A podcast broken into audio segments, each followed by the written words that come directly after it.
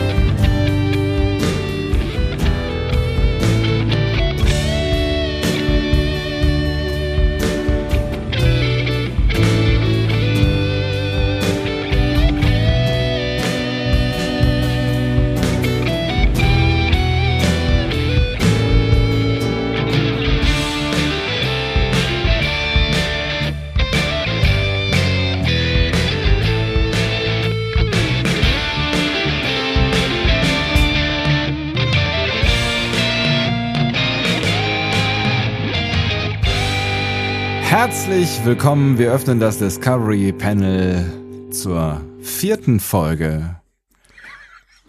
Ich weiß, es ist, es ist wirklich eine Farce. Zur vierten Folge. Ja, gut, wir ziehen das jetzt durch, ne? Ja. Zur vierten Folge zu Star Trek 4 Voyage Home oder Rettet die Wale oder wie der Film auch immer heißt. Ich kann mich nicht mehr mehr an den Film erinnern. Auf dem Panel heute Andreas Dom und Sebastian Sonntag. Ich weiß nur noch, dass es um eine ähm, ähm, um eine äh, äh primitive und argwöhnische Spezies gehen wird. Ähm, die Menschen meinst du? Es sind auf jeden Fall nicht die hier, was man ja denken könnte. Das wären die Packlets. Ähm, nein, genau. Ähm, wir, wir kommen auch gleich in Medias Res. Es ist tatsächlich, ich habe das mittlerweile das Gefühl, das ist unser Opus Maximus hier, was ja. wir hier äh, vorlegen werden. Tatsächlich, Dieses, also du willst, du willst quasi das übertreffen, was wir in ähm, Star Trek PK in den letzten Folgen gemacht haben, ja. Also du willst, du willst dir jetzt dein eigenes Denkmal setzen hier. Ja, ja irgendwie schon, irgendwie schon. Also ich bin mittlerweile auf diesem Level, weil ich auch das Gefühl habe, dass immer wieder was Neues kommt, was ich unbedingt besprechen möchte. Aber vielleicht gehen wir dann deswegen nochmal kurz. Also ich möchte kurz zurückschauen. Ja. Zwei Monate ist es her, dass wir die letzte Star Trek 4 Folge gemacht haben. Dazwischen kam, dazwischen kam, also für alle Leute, die jetzt nur unsere Folgen hier hören, ja. wir sind kurz weg gewesen, weil wir Lower Decks besprechen mussten. Jetzt sind wir aber wieder da. Hi. Und das ist überhaupt kein Pro Hallo. Und das ist überhaupt kein Problem. Wir können dann einfach wieder andocken. Ich werde gleich einen kurzen Anknüpfungspunkt setzen. Das heißt aber auch, dass wir uns jetzt auf das Feedback beziehen, was ihr vor zwei Monaten begeben, äh, gegeben habt. Da müssen wir mal ganz kurz reingucken.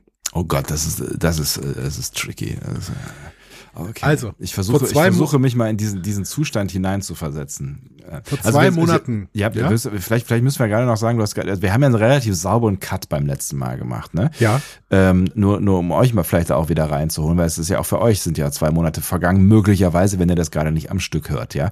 Ähm, wir, wir sind relativ sauber rausgegangen ähm, mit dem Slingshot, ne? Und äh, Genau. der Reise in die Vergangenheit. Ähm, das heißt, im Prinzip wird der Film jetzt eh ein anderer. Bis dahin äh, war es ein Science-Fiction-Film. Äh, genau. Und wir sind jetzt im Jahr 1986 angekommen. Also das ist der, der, der Punkt. Wir haben gerade noch diese psychedelischen Bilder gesehen von irgendwelchen ähm, Statuen, die sich verformen und die äh, Köpfe unserer Crew haben. Aber das ziemlich war nice, Letzte, ne? Aber so, also Ja, richtig, genau. richtig, äh, also Hochleistungs-Rechenpower haben wir da gesehen. Ne? Das, die waren gerendert. Also das ist, das war wahrscheinlich äh, richtig the shit. Äh, Ja, aber das ist auch wirklich so ein Ding, was man Mitte der 80er gut machen kann. Das ist irgendwie so, da hatten auch viele, äh, viele Bands ihre Psychedelic-Phase, so äh, Ende der 70er bis Mitte der 80er so. Ja. Und äh, das war irgendwie auch die, die, äh, das war die ganz leichte Psy Psychedelic-Phase äh, von Star Trek 4. Äh, Star Trek insgesamt hatte ja schon seine Psychedelic-Phase, das war Star Trek, Star Trek 1. Das war eine sehr lange Psychedelic-Phase. Ja. Genau. Ähm, aber genau, ich wollte noch mal gerade ins Feedback zu, äh, zur letzten Folge gucken, denn äh, also um mal zurückzublicken, ne, Ja. das war so die Folge, wo uns zum Beispiel Viserys Cisco geschrieben hat, ob wir bitte einen House of Dragons Podcast machen können mit fünf Stunden pro Episode. Ja, ist eine schöne Idee, aber Ja. ähm, House of Dragons ist, glaube ich, mittlerweile durch. Ne? Ja, Ähm, genau, das ist schon wieder vorbei alles. Es ne? ist schon wieder vorbei. Ähm, es, es, es ist ja eine Antwort drunter. Ähm, ach, das ist der andere Andreas, der äh, geantwortet hat. Das war es nicht durch. Hat, hatte, hatte kurz Angst, dass du zu, zugesagt hast, aber ähm, Nein. genau. Wir, haben zu viel zu tun. Habt ihr das mitbekommen? Wir haben zu viel zu tun. Ja, das ist. Wir haben einfach, äh, genau, wir haben einfach zu viel zu tun. Aber äh, wir kriegen viel Lob in diesem, äh, in diesem Feedback. Die Bisserwässerin zum Beispiel sagt uns, hey, toll, ihr seid 15 Minuten weitergekommen. uh. das war beim letzten Mal. Genau. Äh, genau. Und dann äh, sagt sie noch, ja, ich, ich finde das alles toll und äh, ich ihr überfordert mich total mit dem Physikteil oder sowas. Kein Problem, Leute, diesmal kommt ein Chemieteil. ähm, nur, nur so viel. Ne? So. Ja. Und äh, dann gibt's noch so ein paar Verbesserungssätze. Ähm, äh, Sätze. das ist natürlich super. Zum Beispiel, wenn Tanja sich ins Feedback verirrt, dann gibt es immer auf jeden Fall Verbesserungen. Ja, ähm, das ist auch richtig und wichtig. Da lernen wir noch Eben. vieles bei, ja. genau, zum Beispiel, dass Warp 10 nach der aktuellen Warp-Skala tatsächlich unendliche Geschwindigkeit hieße. Ja. in TOS man aber noch eine andere Skala benutzt hat. Wir hatten da in der letzten Folge drüber gesprochen, was denn eigentlich Warp 10 äh, in TOS und auf der anderen Seite in Voyager, glaube ich. Ähm, Genau, weil es, weil, weil, weil ich, ich glaube, ich habe die kühne Theorie aufgestellt, dass, dass da auch Geschwindigkeiten jenseits der 10 äh, geflogen worden sind, aber das, äh, das wäre ja nach Tanjas ähm, äh, Aussage völliger Quatsch und das ist es vermutlich auch. ja, aber sie sagt ja, ähm, in TOS hat man eine andere Skala benutzt und dann gab es eine Warp-Faktor-Reform quasi. So. Es gab auch neue Grafiken und sowas, ne? Also alles neu. Ja, ein Imagewandel des Warp-Faktors. Ja. genau. Und das Omega-Molekül, das hatten wir, glaube ich, in der letzten Folge gesagt, das hat gar nichts damit zu tun. Das heißt, wir können das mal wieder abhaken. Ähm, ja, zu diesen ganzen physikalischen Sachen, die wir beim letzten Mal erzählt haben mit dem Swing-by-Manöver, da gibt es so ein paar Korrekturen in so, unserem Blog, da könnt ihr einfach mal nachlesen. ja.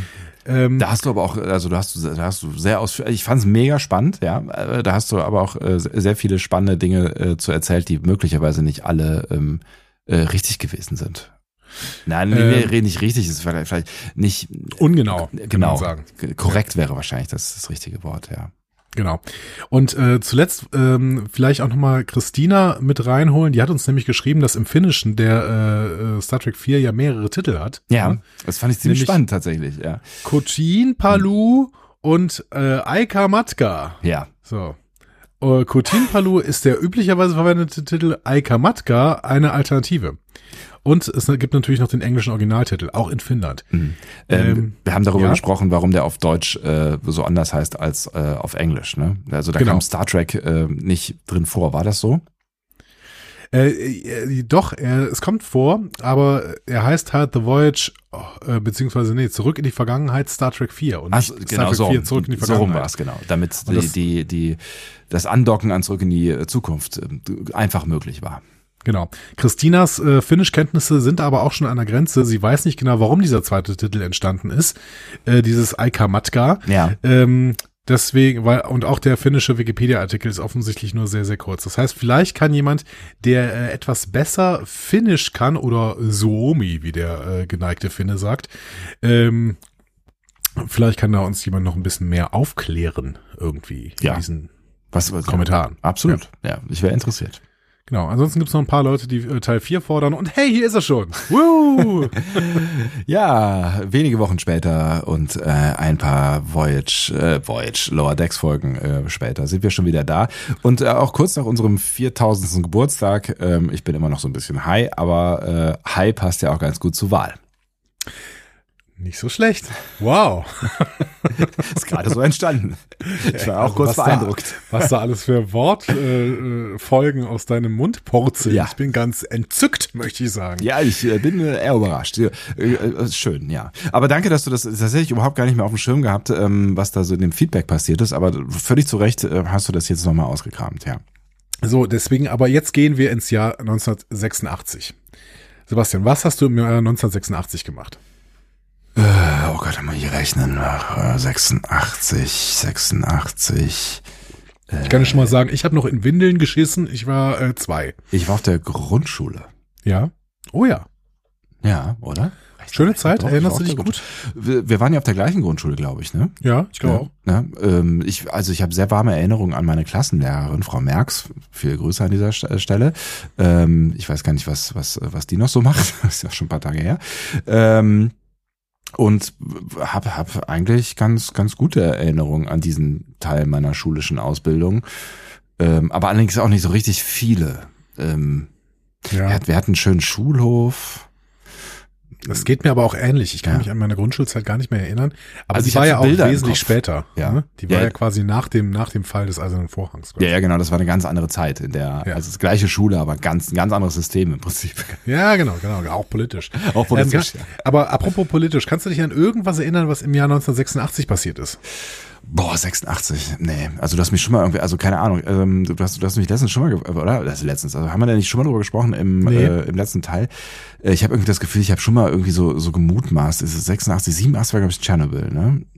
Nee, das war auch 86. Das war auch tatsächlich. 86, Also, tatsächlich, okay. Das ist vielleicht das größte Ja. im Endeffekt ähm, politische Ereignis, könnte man sagen, zumindest in der in der Kraft, die es danach entwickelt hat. Ne?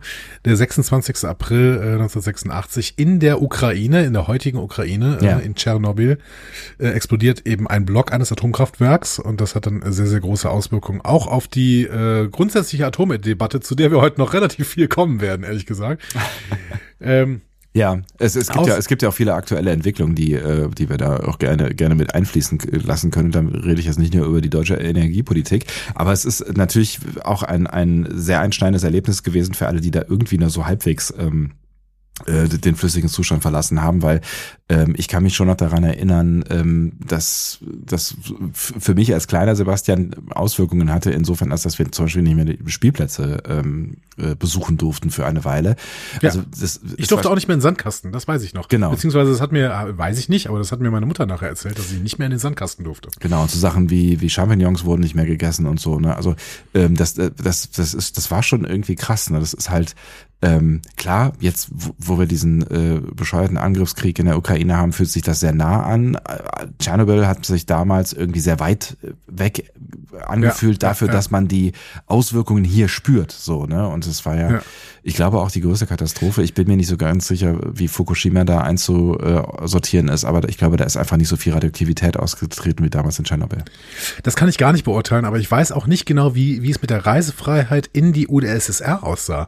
Weil äh, vielleicht ist die Ukraine uns auch grundsätzlich in den letzten ähm, Jahren oder im letzten Jahrzehnt oder in den letzten zwei Jahrzehnten oder drei Jahrzehnten näher gerückt, Ja, weil wir einfach auch da, dahin reisen konnten. Ne? Also ich kenne viele Leute, die schon in Kiew waren, äh, mal so ein bisschen da irgendwie ein bisschen gefeiert haben oder sowas. Das ist ja auch wirklich eine eine Partymetropole, ne? Äh, zumindest gewesen. Also, weiß ich, ich hoffe, das wird sie bald schnell wieder. Ja, das hoffe ich auch. Also Ja. im Moment haben sie ja eher so, so äh, große Stromprobleme und Versorgungsprobleme Ja, und all ja, solche. Dinge. Ähm, aber ich, ich hoffe auch sehr, dass äh, dass man da wieder irgendwann äh, und hoffentlich bald auch wieder hinkommen kann. Also ich hoffe das jetzt nicht für uns, dass wir da wieder Party machen können, aber ich Nee, hoffe, also für alle, die Party machen wollen, dass, Genau, dass es ist also ein gutes Zeichen, ja. wenn man in einer Stadt Party machen kann. Genau. Also, ne, Punkt. Ähm, Genau, und da- das ist, glaube ich, ein, ein wichtiger Punkt. Natürlich äh, ist, ist die Ukraine ähm, uns näher gekommen, also auch äh, politisch näher gekommen, was äh, ja auch äh, einer der Gründe für diesen Krieg sein könnte. Ähm, Ähm, und also das weiß ich jetzt natürlich nicht mehr aus, aus erster Hand, aber ähm, ich meine mich aus einer Doku über diesen ganzen Tschernobyl-Vorfall äh, erinnern zu können, dass da auch lange Zeit eine schwierigste Informationspolitik geherrscht hat. Also was, ja. was genau passiert ist da, ähm, wurde nicht so richtig transportiert ähm, und auch was, was da an Gegenmaßnahmen unternommen wurde. Und dann ist ja auch erst, äh, glaube ich, später klar geworden, dass sie da ja auch ähm, wirklich Leute in den Tod geschickt haben, um ja. ähm, da noch irgendwie zu versuchen, Gegenmaßnahmen und diesen, ne, diesen, diesen Betonsarkophag da drauf zu kippen und so, das, das ähm, haben ja nicht wenig Leute äh, mit, dem, mit dem Leben bezahlt, dann auch mehrere Jahre oder Jahrzehnte äh, später. Ähm, und das sind also Dinge, da, das hat man irgendwie alles so mit und mit erfahren. Also das war, das war schon eine, eine ziemlich krasse Nummer. Ich habe tatsächlich keine Doku drüber gesehen, sondern nur eben diese Fiktionalisierung in der Serie äh, Chernobyl von äh, von HBO. Ja, die habe ich nicht ähm, gesehen, aber die da sprechen viele Leute äh, sehr gut drüber. Ist, äh, ich finde, es ist eine ganz hervorragende Serie. Ich möchte mir aber nicht zumuten, irgendwie äh, beurteilen zu können, wie nah die jetzt wirklich an der Realität dran ist. Ja. Auch wenn vieles, was du gerade erzählt hast, was du in dieser Doku gesehen hast, tatsächlich da auch so gezeigt wird. Ja. Aber natürlich ähm, weißt du dann trotzdem nicht, wie nah es im Endeffekt dann wirklich an der Realität war oder ob es basiert wahrscheinlich auf irgendeiner äh, Geschichte, die dann irgendein Journalist drauf aufgeschrieben hat oder sowas, ja. weiß ich nicht. Ja, weiß ich auch nicht. Aber ähm, genau, also vieles wurde ja dann durchaus äh, aufgearbeitet. Aber ähm, es ist es ist auf jeden Fall ein dunkles Kapitel äh, aus, aus mehrerlei Perspektive. Ähm, in diesem Jahr auch die EU oder damals noch EG wird größer und ja. die USA wird kleiner. Ah was? Die USA ja. konnte kleiner werden? Das ist ja ein Ding. Genau. Äh, Mikronesien hat seine Unabhängigkeit von den USA erklärt. Ja. Ähm, also heißt, nicht viel kleiner geworden. das ist ja Mikronesien, ne?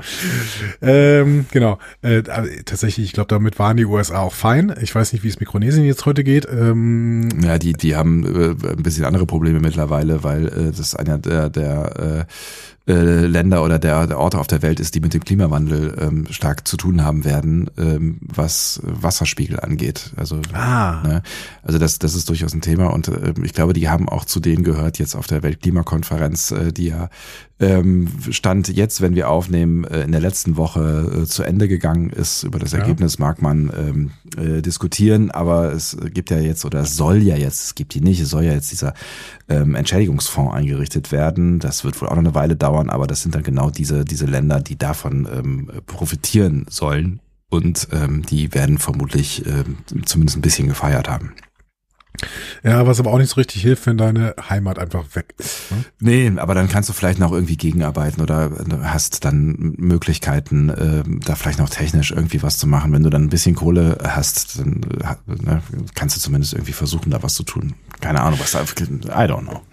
Das wäre total toll. Also die äh, EG, hatte ich dir eben gesagt, ist ja. größer geworden. Tatsächlich ähm, sind zwei Länder äh, eingestiegen in die EG oder heute EU, äh, die man eigentlich schon immer irgendwie als Gründungsmitglieder abgespeichert hat, aber sie sind tatsächlich erst zu diesem späten Zeitpunkt, nämlich 1986 eingestiegen, nämlich Portugal und Spanien. Ah was, okay.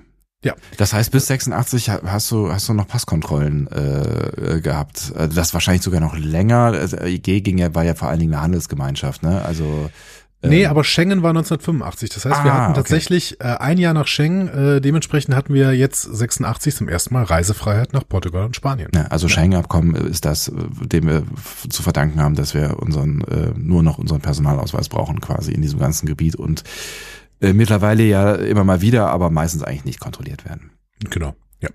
Bin ich übrigens noch nie ich bin noch nie an der Grenze kontrolliert worden, also innerhalb der EU. Und da muss man sich auch immer mal wieder äh, kurz vergegenwärtigen, was das eigentlich für ein äh, Luxus ist. Ne? Was, wie, wie crazy, geil ja. das ist, dass wir uns auf diesem Kontinent äh, zu großen Teilen einfach bewegen können, wohin wir wollen, ohne dass es jemanden interessiert. Also das ist wirklich, also ja ne, man EU-Bashing ist ja immer mal wieder irgendwie in und bestimmt äh, ist, was so die Verwaltung angeht, jetzt nicht alles total super und auch was die Kraft dieses Parlaments und der, der Kommission angeht. Aber ähm, was durch dieses System erreicht wurde, das ist, also das kann man eigentlich nicht zu, nicht zu niedrig einschätzen. Ja, genau. Also wirklich an Freiheitserrungenschaften, ja, das ist wirklich der Hammer. Ja. Ähm, Kurze, kurze politische äh, Randnotiz. Clint Eastwood ist Bürgermeister von Carmel, Kalifornien gebraut. Ernsthaft? Geil. Mir war gar nicht, Also jetzt, nicht jetzt, sondern 1986. Ne? Schon klar. ähm, ich, mir war gar nicht bewusst, dass der mal politisch aktiv gewesen ist. Ähm, ja, ich weiß auch nicht, wofür er sich so eingesetzt hat. Vielleicht will ich es auch gar nicht wissen. Nee, ich glaube auch, dass das, also so, ich habe dunkel im, im, im Hinterkopf, dass, dass er irgendwie der Waffenlobby nahesteht. Ähm, Ja. ähm, aber gefährliches Halbwissen verbessert mich, wenn, aber ich könnte mir vorstellen, dass er eher konservativ unterwegs gewesen ist. Ähm, wir hatten noch so ein paar Raumfahrtdinger, äh, die 86 äh, auch noch relativ äh, präsent war. Space Voyager- Shuttle, ne? Ja, Voyager 2 äh, hat erstmal großartige Fotos vom Uranus gemacht. Dieses ist da gerade vorbeigeflogen. Ja. Ne? Das heißt, sie konnte da noch ganz gute Fotos machen. Äh, mittlerweile sind die Fotos ja, glaube ich, ein bisschen gegrisselt, ne? weil sie äh, mittlerweile von sehr, sehr weit weg irgendwie funkt, wenn da überhaupt mal was durchkommt. Ja, die ist noch unterwegs. Ich glaube, die haben mittlerweile ähm, alles abgeschaltet, weil die ja gar nicht so lange ähm, unterwegs sein sollte. Ne? Also die also bei, bei weitem nicht. Und Ist draußen, ne? die ist draußen, genau. Ja. Genau, ist draußen. Und ähm, sie funkt immer noch äh, Sachen zurück. Ähm, also die- das waren jetzt Geschwistersonden quasi, die unterwegs äh, gewesen sind. Ähm, und, und es ist, ich, ich meine mich erinnern zu können, dass ähm, äh, es zuletzt ein Problem gegeben hat, also dass sie nur noch so ein bisschen Kauderwelsch zurückgefunkt äh, hat und man noch nicht so ganz genau weiß, warum ähm, dass das, warum, also warum, warum man das gerade nicht mehr entziffern kann, also was sie da gerade so sendet, aber sie sendet noch und ähm, ja, hat, hat unser Sonnensystem verlassen. Das ist schon ganz schön Stell, abgefahren. stell mal ne? vor, wie, wie gruselig das wäre, wenn sie jetzt einfach nur Help äh, schicken würde. So. Oder Hello. Hello. Ja, Ja? ja und dann Also stellt, so- sich, stellt sich raus, dass, dass es jemand zur Kommunikation genutzt hat, dieses Ding. Ah, und das heißt jetzt Vija. Äh, so. Der, ähm, andere Errungenschaft, das erste Modul der Raumstation Mir wird in die Umlaufbahn geschossen im 1986. Ja, Die Mir, die glaube ich mittlerweile äh, gezielt abge, ähm, also die ist, hat sich mittlerweile, glaube Wurde ich, verglüht, verbrannt. ne? Ja. Ver, verglüht, ne? Ja. genau. So nennt man das, ja. Hm? meine mein ich auch mich zu erinnern. Genau. Und du hattest eben Space Shuttle erwähnt. Ja, Space Shuttle, da hatten wir ja in einer der früheren Folgen schon drüber gesprochen, die Challenger-Katastrophe, Ja. ähm, die ja, der ja auch dieser Film gewidmet ist, die äh, ist im frühen Jahr 1986 passiert und Ja. danach war ja erstmal Schluss mit den äh, Space Shuttles für eine Zeit lang. Ja, genau, für eine Zeit lang, aber dann, es ging ja noch sehr lange weiter, ne? Also das Space Shuttle ist, glaube ich, zuletzt ähm, 2012 oder 11 oder sowas geflogen, also noch relativ lange, nachdem es dann eben nochmal zu einer, zu einer Katastrophe gekommen ist. Ähm, da, diesmal beim Wiedereintritt äh, bei der Challenger ist es ja, äh, die ist ja beim Start quasi auseinandergefallen. Was mich total gewundert hat, als ich das mal so ein bisschen äh, mehr ergoogelt hatte, was da so passiert ist, im Jahr 1986 hat die DENIC erstmalig den Datensatz .de in der IANA-Datenbank angelegt. Was ist denn die IANA? Also DENIC ist ja dieses, das ist der Registrar der deutschen äh, Endung DE, ne? Aber was, was, was ist Genau. das andere? Ja, die, die IANA, I- IANA-Datenbank ist ganz spannend. Also die IANA, also I-A-N-A, ist eine der ältesten Inst- Institutionen im Internet und die gehört zur ICANN, also Ja. I-I-C-A-N-N. Kenne ich. Und äh, kurz gesagt sorgt die ICANN äh, dafür, dass jedes einzelne Gerät, das sich im Internet befindet, einen einmaligen Namen und eine einmalige Adresse hat. Ja. So. Und äh, die IANA-Datenbank sorgt dann eben dafür, dass äh, du alle möglichen Domains quasi äh, an bestimmten Stellen ablegen kannst.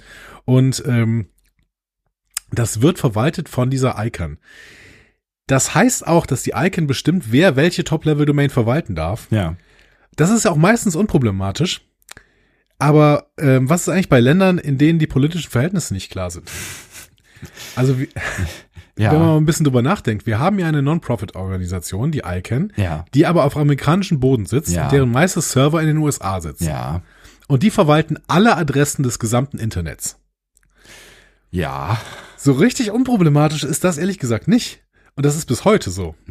Ja, aber ich glaube, die können, die können jetzt, also das, die, haben ja jetzt nicht quasi äh, einen, einen Switch, wo alle Adressen gespeichert sind. Ne? Also es, äh, es gibt ja dann halt auch diese, diese quasi die ähm, äh, Adressbücher des Internets, wo diese ganzen Adressen drinstehen und zu IPs zugeordnet werden. Und die sind ja redundant im System ähm, äh, vorhanden. Ne? Also ich bin, Ja. ich, es, ist, es ist so die Frage, ob die ähm, ob die da politisch irgendwas anrichten können, weil sie irgendwem sagen, du kannst diese Domain nicht mehr verwalten oder wie auch immer, aber ich glaube. Das ist passiert tatsächlich. Ah, okay, ja. Das- Also, also ja, da, das, ist ist natürlich, das ja. ist natürlich eine schwierigere Kiste, ja.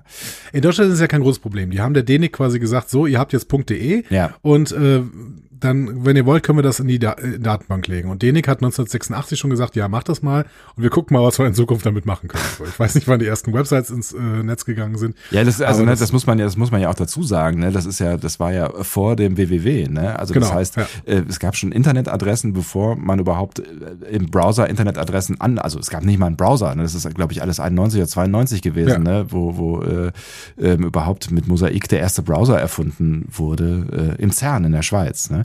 Ähm, und vorher gab es schon Domains, das wusste ich nicht. Das finde ich ganz schön, ganz schön verrückt. Ja, ich finde es auch sehr, sehr crazy, dass das schon 86 passiert ist. Deswegen bin ich da so drüber gestolpert. Ja. Aber tatsächlich, also wenn man so ein bisschen auch mal über die äh, ICANN nachliest, äh, das ist schon ein bisschen kritisch, dass sie so eine Macht haben. Sie haben sie bis jetzt nicht so großartig äh, falsch ausgenutzt, würde man vielleicht sagen. Auf der anderen Seite gab es zum Beispiel mal eine Zeit lang, äh, in der die ähm, in Afghanistan nicht genau wussten, wer denn die Domains verwalten sollte. Ne? Oder im Iran. Ja. Und dann durchaus auch mal gesagt haben, nee, so lange äh, stellen wir aber alle Domains still. Ach krass. So. Okay. Mhm. Ähm, und das kann diese Organisation machen. Sie ist zwar Non-Profit und sie ist irgendwie auch nicht äh, weisungsbefugt äh, gegenüber dem der amerikanischen Regierung, aber ähm, da bin ich mir auch nicht mehr sicher, ob das nicht nach dem Cloud Act äh, auch Ja, also, wieder nicht so ist, Ja. ne? hinfällig ist, genau, weil, Aber, äh, weil die haben mein, ja was- ihre Server da in den USA. Aber was, was, was können sie tun? Also ich meine, sie können halt verfügen, dass keine neuen Domains mehr rausgegeben werden. Aber wie gesagt, sie können ja nichts sperren. Ne? Also es gibt ja DNS-Server, die können ja nicht irgendwie ähm, eine, eine Top-Level-Domain vom Netz nehmen. Ich glaube, das, das, das geht nicht. Weiß ich nicht. Ich könnte mir schon vorstellen, dass sie das können. Weil du findest, in de, unter allen Domains findest du den ICANN-Beitrag. Also, und wenn der nicht mehr da ist, ich glaube schon, dass das quasi so der Riesenknotenpunkt nur für Adressen ist. Ne? Nicht für, nicht für Serverkapazität oder sowas, aber für Adressen. Das äh, kann uns gerne mal jemand erklären, weil ich, äh, wie gesagt, ich glaube das nicht, weil das Internet ist ja extra sehr redundant aufgebaut, ne? Und es gibt ja DNS-Server und die DNS-Server gibt es ja in jeder Laterne und das sind ja im Prinzip die ähm, diese Adressbücher. Und ähm, also ich kann mir sehr gut vorstellen, dass sie irgendwie sagen können, ihr könnt keine die Domains nicht mehr verwalten so und äh, klärt das erstmal.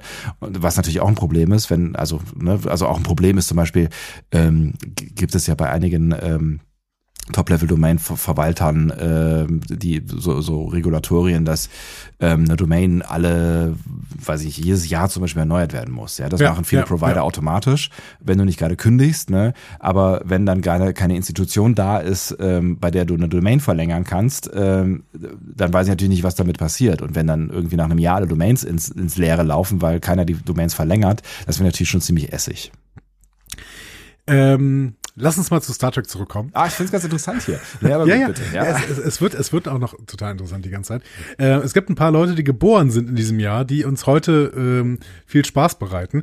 Äh, Ethan Peck zum Beispiel ist da geboren. Ach, guck mal Im. Jahr 1986. Äh, David Agella, also der Book, also Ethan Peck ist der Ethan Spock, Peck ne, ist jünger als ich, der sieht doppelt so alt aus. Na, egal. Nein, das äh, sieht halt nein. sehr weise aus. Ja. Ne? Und David, David Agella, also der Book aus Ja. Star Trek Discovery, Eugene Cordero, der äh, Rutherford-Sprecher aus Lower Decks, Ah. Noel Wells, Mhm. die Tandy-Sprecherin aus Lower Decks, ähm, aber zum Beispiel auch Peyton List, das ist die Narissa aus äh, Star Trek PK erster Staffel. Ja, So, die sind alle geboren. Äh, tatsächlich ist auch jemand gestorben, den wir relativ gut kennen, nämlich Roger Carmel. Das ist der äh, Darsteller von Harry Mudd in der Originalserie. ah, okay. Der ist 1986 äh, verstorben. Mhm. Genau. 86 das Yin und Yang der äh, Weltgeschichte. Kann man quasi so sagen. Wir- Vielleicht aber wenn, auch über jedes andere Jahr. Wahrscheinlich auch, genau. Wenn du möchtest, äh, gehen wir tatsächlich jetzt mal ein bisschen in die Handlung. Ganz klein bisschen. In dieses Jahr 1986, weil da landen wir ja jetzt. Äh, oder sind wir, sind wir gelandet, wobei, ich glaube, wir sind noch nicht an dem Punkt gewesen, wo die Crew sich auch wirklich sicher ist, wo sie ist, oder? Ich weiß gar nicht mehr genau. Mit Nee, sie war noch nicht Szene- mal wach. Sie war noch nicht mal wach. Genau, wir sind, wir sind ausgestiegen mit den psychedelischen äh, Köpfen, ne?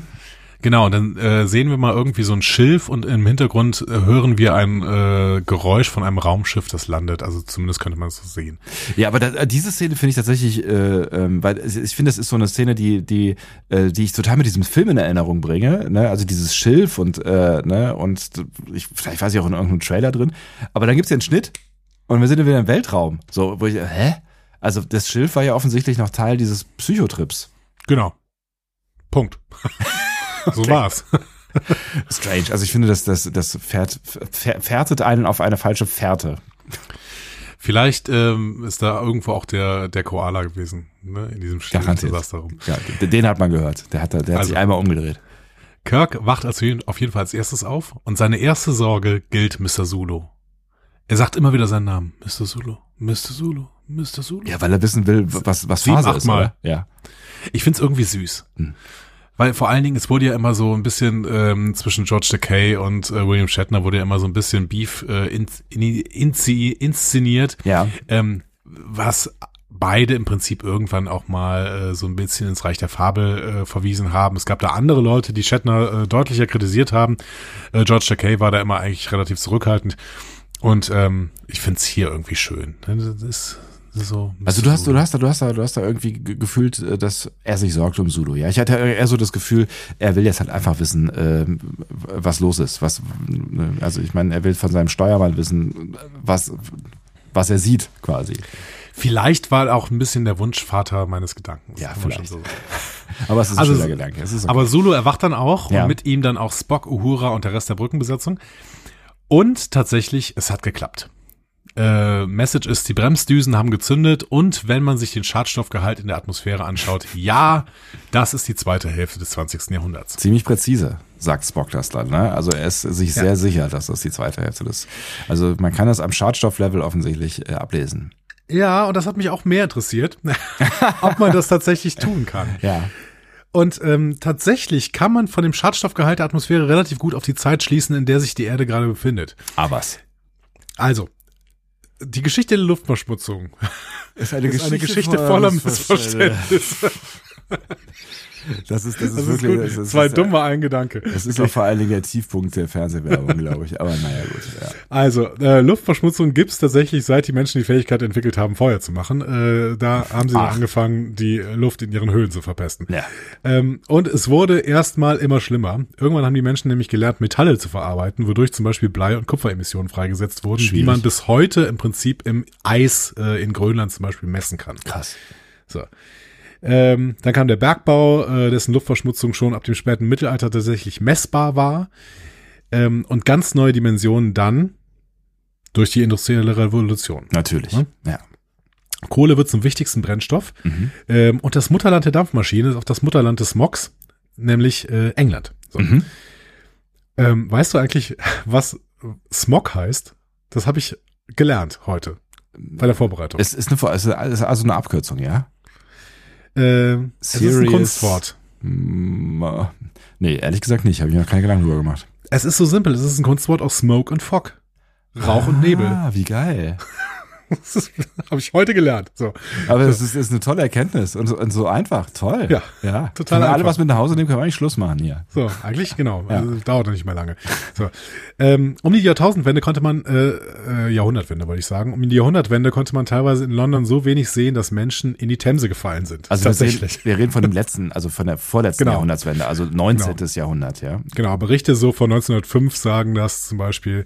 Ähm, also wirklich, es war so wenig zu sehen, dass Menschen in die Themse gefallen sind, weil sie sie nicht mehr gesehen konnten. Und das ist, das ist nicht, nicht irgendwie ähm, so der, der normale Nebel, den man halt irgendwie hat, wenn man Sherlock Holmes guckt oder sowas, sondern das, das war schon eine Spur mehr, ja. Genau. Ähm, und erst im 20. Jahrhundert wurde es dann besser. Teilweise durch Umweltschutzmaßnahmen wie den Clean Air Act, den haben wir, glaube ich, in der letzten Folge mal erwähnt. Ja, ne? da wurde Reagan zum Umweltkanzler, äh, wie heißt das in den, in den USA, Präsident, ja. Ja, irgendwie so. Ähm, zu, Reagan, zu Reagan später mehr, möchte ich sagen. Sehr wohl. Ähm, aber größtenteils tatsächlich äh, nicht durch irgendwelche Umweltschutzmaßnahmen, sondern dass äh, dadurch, dass Öl und Gas die Kohle äh, mehr oder weniger abgelöst haben, heißt weniger, also nicht gar keine, aber weniger Schadstoffe. Vor allen Dingen aber kein Rauchen, kein Ruß. So mit Öl und Gas. Ne? Ist ja gut, dass wir dann jetzt wieder Kohle verbrennen, aber das ist ein anderes Thema. Das ist ein anderes Thema. Bis 2005 sank der Rauchgehalt der Londoner Luft tatsächlich um 98 Prozent. 98 Prozent. So. Das ist geil, okay, ja. Mhm. Das heißt aber auch, dass sich 1986 sehr wohl relativ deutlich äh, von später oder früher abgrenzen lässt, wenn man nur den Schadstoffgehalt der Atmosphäre betrachtet. ne? Absolut. Also das heißt, es wurde dann, also es ist, es ist äh, besser als früher, aber immer noch schlechter als da, wo die vermutlich herkommen. Genau. Und äh, dementsprechend, ich finde das eigentlich eine relativ schöne Bemerkung dann, ne, dass man anhand, anhand des Schadstoffgehalts der Atmosphäre auf die genaue Zeit schließen kann. Das wird zumindest tatsächlich ab der industriellen Revolution relativ gut gehen. Hm. Was ja. natürlich auch so ein bisschen gedroppt wird, glaube ich, eben wegen dieses Clean Air Acts und wegen der, der Umweltbewegung, über die wir ja schon gesprochen haben in den USA, die ja dann da das erste Mal irgendwie äh, Fahrt aufnimmt oder die es ja überhaupt zum allerersten Mal äh, gibt. Ne? Also das passt natürlich auch gut rein in dieses Gefühl. Ja, klar. Vor allen Dingen hatten wir eben, äh, eben, also in einem der letzten, in einem der letzten Casts gehört, ja. dass ähm, äh, Leonard Nimoy sich auch sehr, sehr stark äh, für die ganzen Themen irgendwie interessiert hat, beziehungsweise sich darüber informiert hat ähm, und äh, das sicherlich auch irgendwie berücksichtigt hat. Also dann final am Drehbuch gearbeitet hat, zusammen mit Harv Bennett, ähm, nachdem er es von den beiden anderen geklaut hatte. So. Bösartige Unterstellungen, ja. Äh, das mit den, ähm, das mit dem Schadstoffgehalt der Atmosphäre war aber nicht die letzte schlaue Bemerkung von Spock. Der erinnert Kirk dann nämlich daran, ja. dass sie möglicherweise bereits für die Ortungsgeräte Erde zu, für diese Zeit sichtbar sind. Ja, ist klar, mhm. das müssen, musste ich auch gar nicht überprüfen, denn äh, die Erde war äh, raumfahrtfähig tatsächlich und mhm. warum sollen sie das dann nicht sehen? Ja, also da konnten wir ja schon auch wirklich weiter ins, ins All hinein äh, schauen. Ne? Und das, ich meine, so ein, so ein Bird of Prey, das ist wahrscheinlich schon ein äh, doch eher größerer Gegenstand, der irgendwem auffallen wird, so nah an der Erde, ja. Tatsächlich, genau. Also befiehlt Kirk, das Tarngerät der Bounty zu aktivieren. Äh, die Bounty überquert dann die Lichtschattengrenze in die Nacht und äh, Spock kommt an der Westküste Nordamerikas an, zumindest äh, seine, seine Sicht quasi. Ja. Und dort hört Uhura Wahlgesänge. Und sie ist verwirrt. Weil sie sagt, ähm, naja, die kommen halt direkt aus San Francisco. Wie kann das sein? Ja. Übrigens eine nachträgliche Kritik, die mir aufgefallen ist. Ja. Ähm, ich habe das Gefühl, dass das hier viel mehr Sinn ergibt, dass Uhura hier Wahlgesänge mit ihren ganzen technischen Möglichkeiten hört, ja. als wenn wir vorher die Sonde hören, wie sie aus dem All heraus mit den Wahlen Kontakt aufnimmt. Also, Uhura hat ja Geräte, mit denen sie Schall hörbar machen kann. Ja. Aber als die Sonde ankommt, hören wir das Ganze ohne Geräte im Vakuum im All. Ach so, stimmt, ja. Ja, ja, ja. Das ergibt mal wieder nicht so richtig Sinn. Oder? Nee, eigentlich nicht. Aber also ich meine, sie hätten es ja lösen können, indem äh, Uhura einen Satz gesagt hätte. Hört mal, hier ist ein komisches Geräusch, klack. Ja gut, aber das äh, war ja noch nicht Uhura da. Das, wir haben ja quasi die Sonde von alleine gesehen. So. Ja, ja, klar. Ja, ja. Ist aber ehrlicherweise einer der größten physikalischen Fehler, der immer wieder in Star Trek wiederholt wird. Ne? Also der, klar, der Weltraum ist nicht leise, ne? ähm, aber wir hören aus nächster Nähe ständig Schall im Vakuum. Das ergibt so keinen Sinn irgendwie. Ja. So, ne?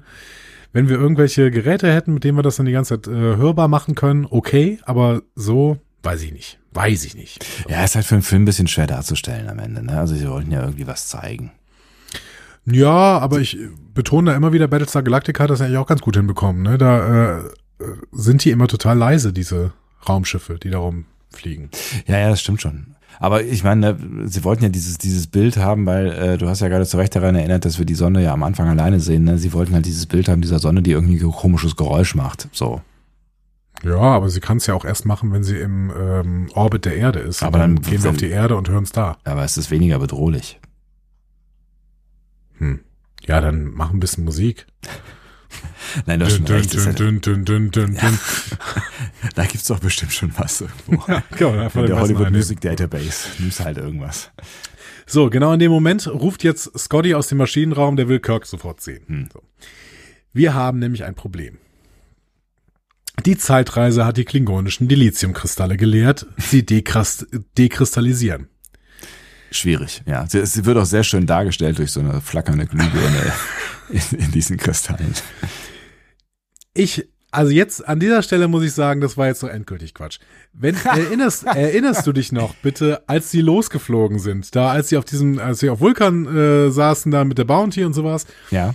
Da hat Scotty noch gesagt, dass er den Dilithium-Resequenzierer in etwas nicht so archaisches, archaisches umbauen möchte. Oh ja, stimmt, ich erinnere mich, ja. So.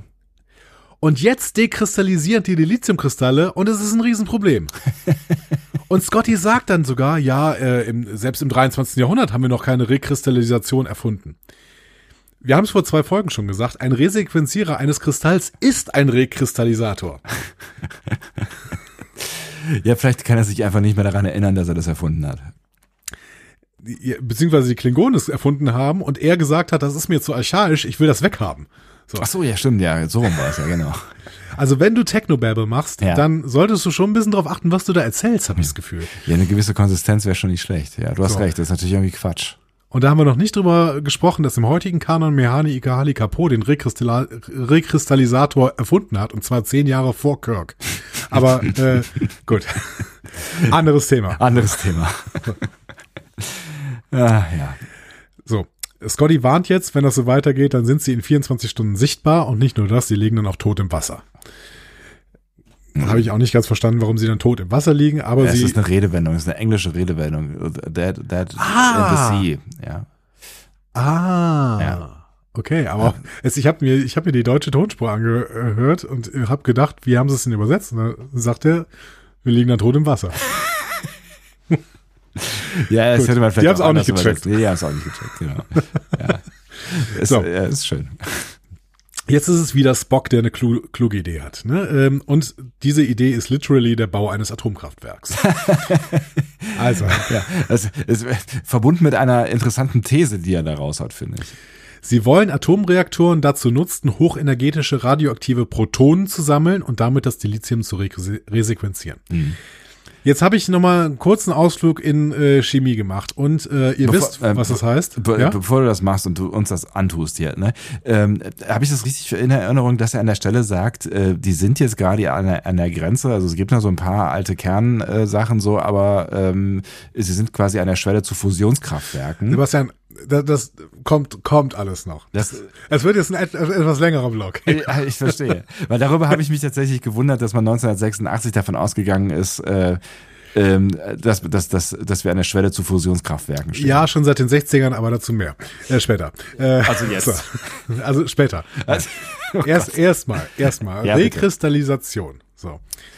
Ist grundsätzlich erstmal kein Problem. ja. Ne? So, erleben wir täglich, jetzt gerade wieder, wenn man nach draußen guckt. Ne? Wasser macht es in der Natur ständig von ganz allein. Wasser verliert Wärme, ne? dann äh, ist es, äh, geht es irgendwie in Kontakt mit weiterer Materie ähm, und rekristallisiert sich. Das heißt, es formt sich um durch Kaltverfestigung. So, es bildet Kristalle, zum Ja. Beispiel an Bäumen. So, ne? ähm, destilliertes Wasser im, ähm, im sonstigen Vakuum oder sowas würde das nicht tun, aber in dem Moment, wo auch nur ein Keim da ist, fängt Wasser an, Kristalle zu bilden. Und selbst destilliertes Wasser würde wahrscheinlich bei minus 70 Grad oder sowas Kristalle bilden, whatever so. Auf jeden Fall Kaltverfestigung ist eine Möglichkeit der, der Kristallisation. Mhm. So. Muss ich was, Wo- muss ich was mitschreiben oder? Nee. Gut. Aber merkt ihr, Kristalle bilden sich, wenn kalt. Ja. Das ist, das ist die Kurzform. Das schaffe ich. Alles klar. Wo die Temperatur für die Rekristallisierung von Dilithium liegt, ist schwierig zu sagen. Warum? Weil es Silizium nicht gibt. Richtig, Dilithium ist in, Star, in der Star Trek-Form zumindest fiktiv. Wenn wir jetzt aber davon ausgehen, Dilithium, ne, es gibt ja binäre beziehungsweise die Verbindungen in der Chemie. Ne? Also die heißt eigentlich nur, dass zwei Atome einer ähm, einer bestimmten ähm, eines bestimmten äh, ja, Stoffes? Stoffes, danke, ähm, eine molekulare Verbindung eingehen. Ne? Also hier wären das dann zwei Lithiumatome. Ne? Ja. Lithium ist aber ein Metall, Warum eigentlich nicht Bi dann? Bi, die, Bi. Egal. weil das, äh, keine Ahnung, in der Chemie mit die ausgedrückt wird. Weiß ich nicht. Ja. So, Lithium ist aber ein Metall. ja. Und Metalle können zumindest in kristalliner Form, kristalliner Form keine zweiatomigen Moleküle bilden. Ähm, man könnte sich aber Dilithium als Gas vorstellen. Mhm. Also auch in Realität. So. Ja, also es gibt ja, also durchaus, ne? Quecksilber wird ja auch relativ schnell flüssig und gasförmig, ist ja auch ein Metall. Ja, aber das ist ein Problem. Denn Wasser kristallisiert ja schon ab 0 Grad, ne, hat man ges- gesagt. Ja. Wenn es irgendwelche Partikel gibt, an denen sie sich es neu orten kann. Ansonsten minus 70 Grad, aber ist egal. So. Lithium kristallisiert aber ab minus 195 Grad. Das ist kalt. Das ist sehr kalt. Also das sind irgendwie 78 Kelvin oder sowas. Mhm. Und das ist viel zu kalt, als dass Lithiumatome sich vorher überhaupt zu Dilithium verbinden könnten, was, wie gesagt, derzeit nur gasförmig vorstellbar ist. Gasförmig wäre Lithium aber nur, wenn es sehr, sehr, sehr, sehr heiß ist. So, ne? Ja. Das heißt, wenn ich es richtig verstanden habe, Dilithium wäre nur möglich, wenn Lithium sehr, sehr heiß ist. Kristalle bildet Lithium aber erst ab minus 195 Grad. Das heißt das Gegenteil. Mhm. Ähm, also ich habe Chemie immer gehasst und auch nie verstanden. Aber jetzt hätte ich wirklich viel mehr Bock, mal mit einem Chemiker über Star Trek zu reden. Leider sind die meisten wissenschaftlichen Bücher äh, über Star Trek immer von Physikern. Ja. Die haben ja keine Ahnung von Chemie, wie wir wissen. Das heißt, um jetzt mal das klar zu machen, ja, also die, Lithium-Resequenzierung ist ähm, so durch normale Bedingungen nicht vorstellbar. Rekristallisierung. genau, Rekristallisierung. Was habe ich gesagt? Sequenzierung. Was dasselbe ist. Ah. Äh, Resequenzierung, Rekristallisierung, selbe. So. Ich würde hier jetzt also einen Chemiker fragen, ob durch Radioaktivität es eventuell möglich wäre, Rekristallisation auf einer höheren Temperatur hinzubekommen. Denn im Endeffekt geht es ja darum, ähm, dass sich die Materie umformen muss. Mhm. So.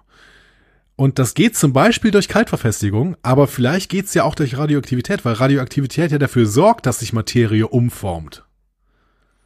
Also vielleicht stimmt das hier sogar. Vielleicht hat Spock hier wirklich einen Punkt, dass nämlich durch Radioaktivität äh, eine Rekristallisation eines Metalls zum Beispiel möglich wäre auf einer viel höheren Temperatur. Okay, also nach dem, was du erklärt hast, erscheint es mir irgendwie nicht logisch, aber ähm, Es ist unwahrscheinlich, aber es ist nicht, also ich, Radioaktivität kann auf jeden Fall ja Umformung von Materie bewirken oder oder Mutation von Zellen oder Zellmutation oder sowas. ja. Also vielleicht kann Radioaktivität auch Rekristallisation von Metallen auf höherer Temperatur hinbekommen. Also wir brauchen jemanden, der sich damit auskennt.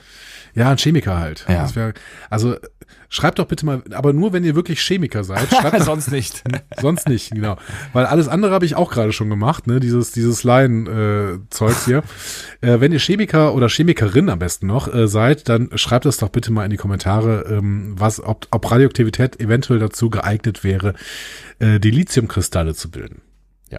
Ich bin gespannt. Aber es ist auf jeden Fall natürlich eine spannende äh, Theorie, dass man ausgerechnet mit der Atomkraft, also auch jetzt so was die ähm, äh, was die Message angeht, ne, dass man aus, ausgerechnet, also man rettet die Wale mit Hilfe der Atomkraft, finde ich schon äh, ganz ganz interessant.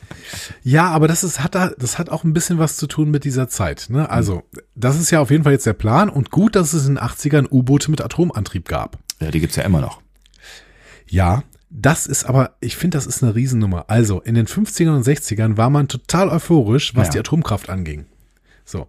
Aber zu Recht, also was heißt zu Recht, aber ich meine nachvollziehbar, weil es ist, es war ja, es war ja eine wirkliche Revolution, ne? Also Ja.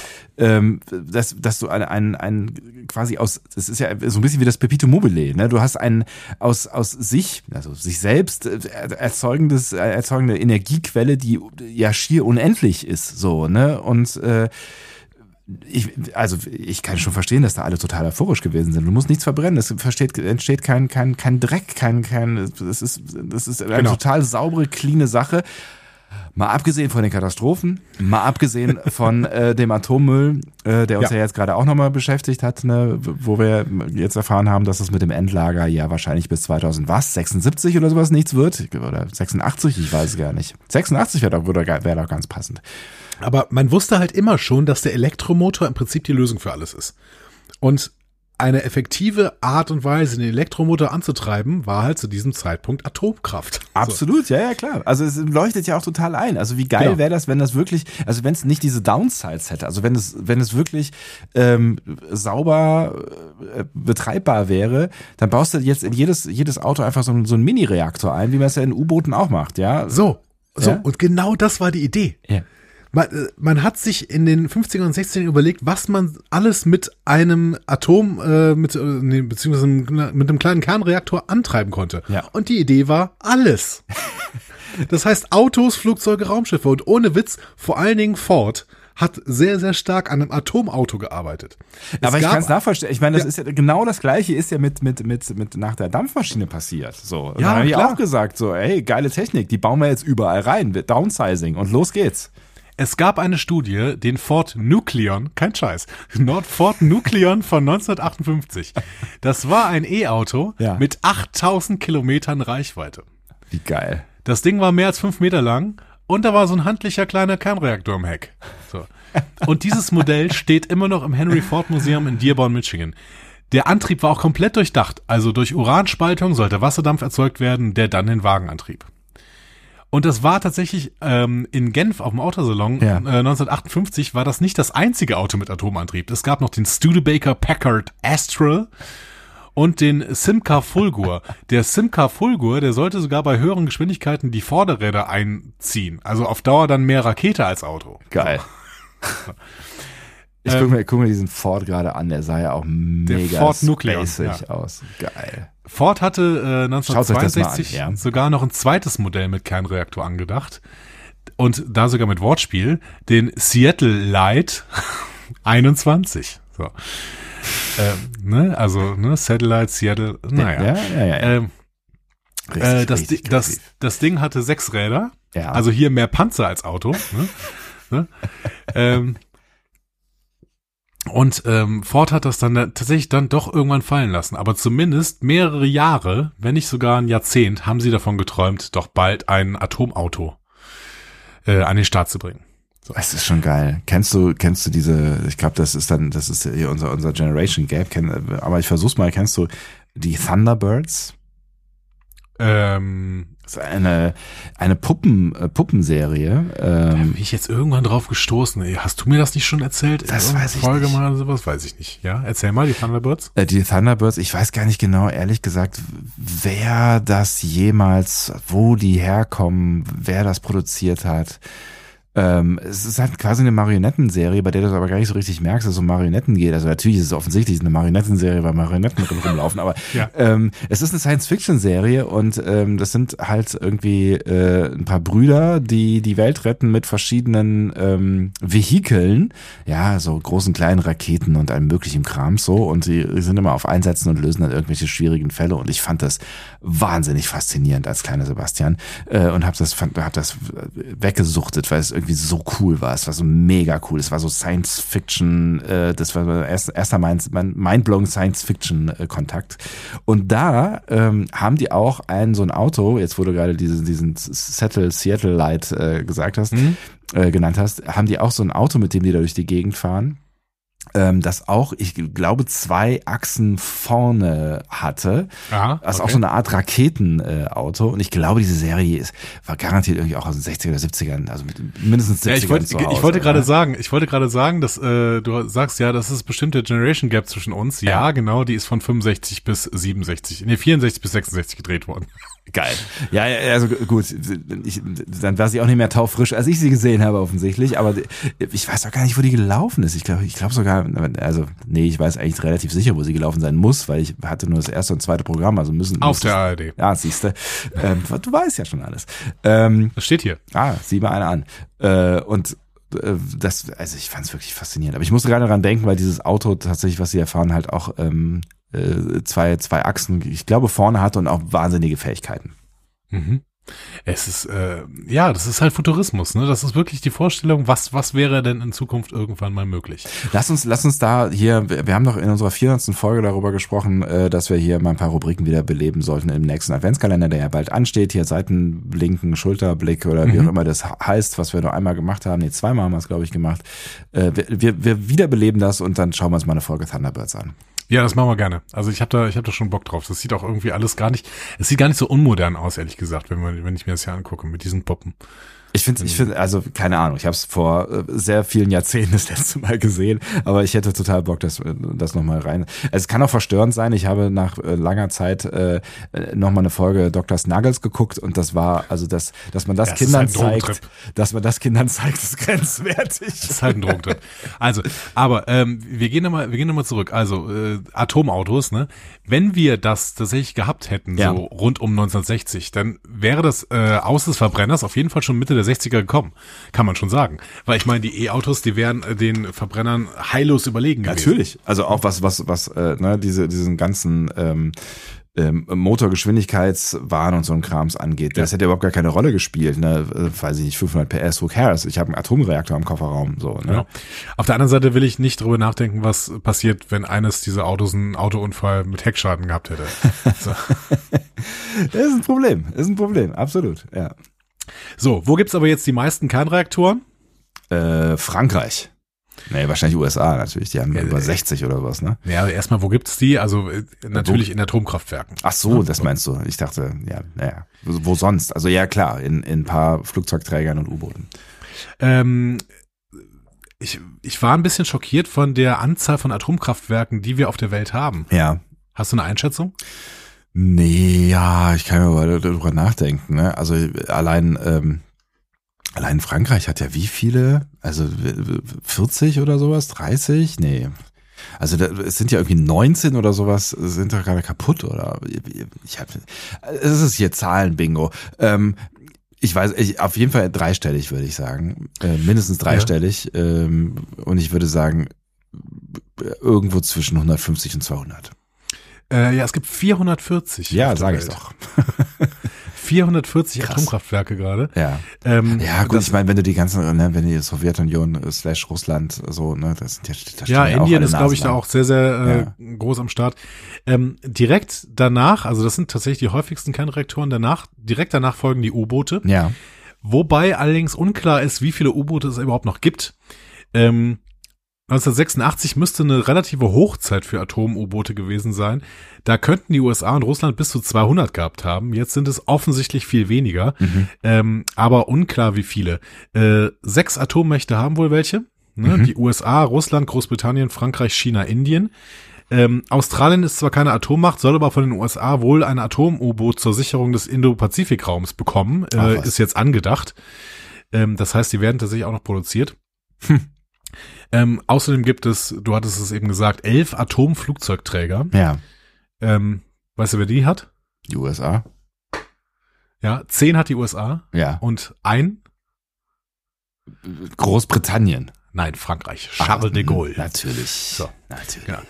Ähm, und außerdem gibt es wohl ein paar Atomeisbrecher, die meisten sind stillgelegt. Ein einziges ist 2015 wieder in Betrieb genommen worden. Ähm, die äh, Sevmorput ist auch gleichzeitig das letzte Atomfrachtschiff der Welt. Der Hype ist relativ vorbei, kann man sagen. Ja. Aus Gründen. Sogar Deutschland hatte übrigens mal einen Atomfrachter. Hätte ich Ah, auch nicht gedacht. Okay. Ja, die Otto Hahn von 1968. Wurde aber schon 1979 zum Dieselfrachtschiff umgebaut. Ja, und diese ganzen alten Atomdinger, die werden natürlich auch irgendwo jetzt zwischengelagert, ne? Also äh, wo sind die? ja. Genau. in, in Kastoren. In irgendwo im Gorleben. Ähm, sie mussten also jetzt Atom-U-Boote in den Blick nehmen, das äh, sagt Spock ja auch sofort. Die häufigste Klasse ist die Los Angeles-Klasse. Mhm. Ähm, die wurde übrigens durch einen Film sehr bekannt. Kannst du dir vorstellen, welcher Film das war? Das Boot. Nein. Nein. Das war natürlich ein deutsches äh, U-Boot und ich glaube auch kein Atom-U-Boot. Jagd auf roten Oktober. Richtig, das war der Film, in dem die Los Angeles-Klasse vor allen Dingen bekannt wurde. Sean Connery. Und wer war denn nochmal der Gute? Ähm, wer der, wer der Jack Ryan spr- äh, spielt? Ja. Ist das nicht Sean Connery, der Jack Ryan spielt? Ist das nicht, ist Sean Connery nicht der, der äh, Bösewicht?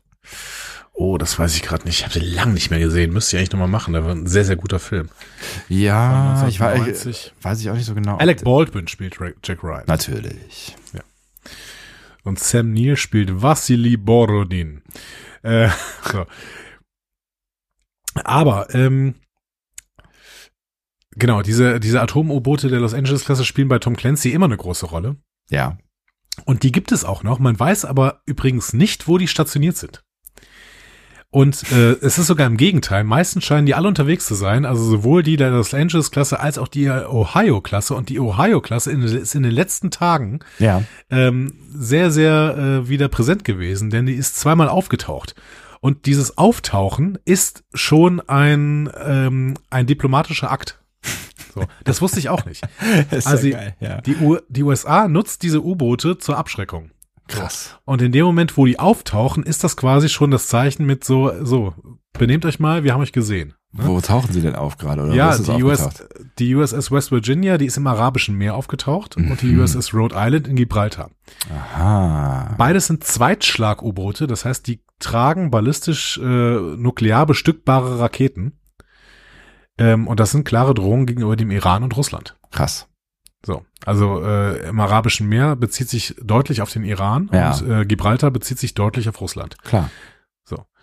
Nach dem Motto, äh, reißt euch mal zusammen, Ja, wir äh, sind da. wir sind da. Ja. So, ne? Oh, es ist alles so spooky.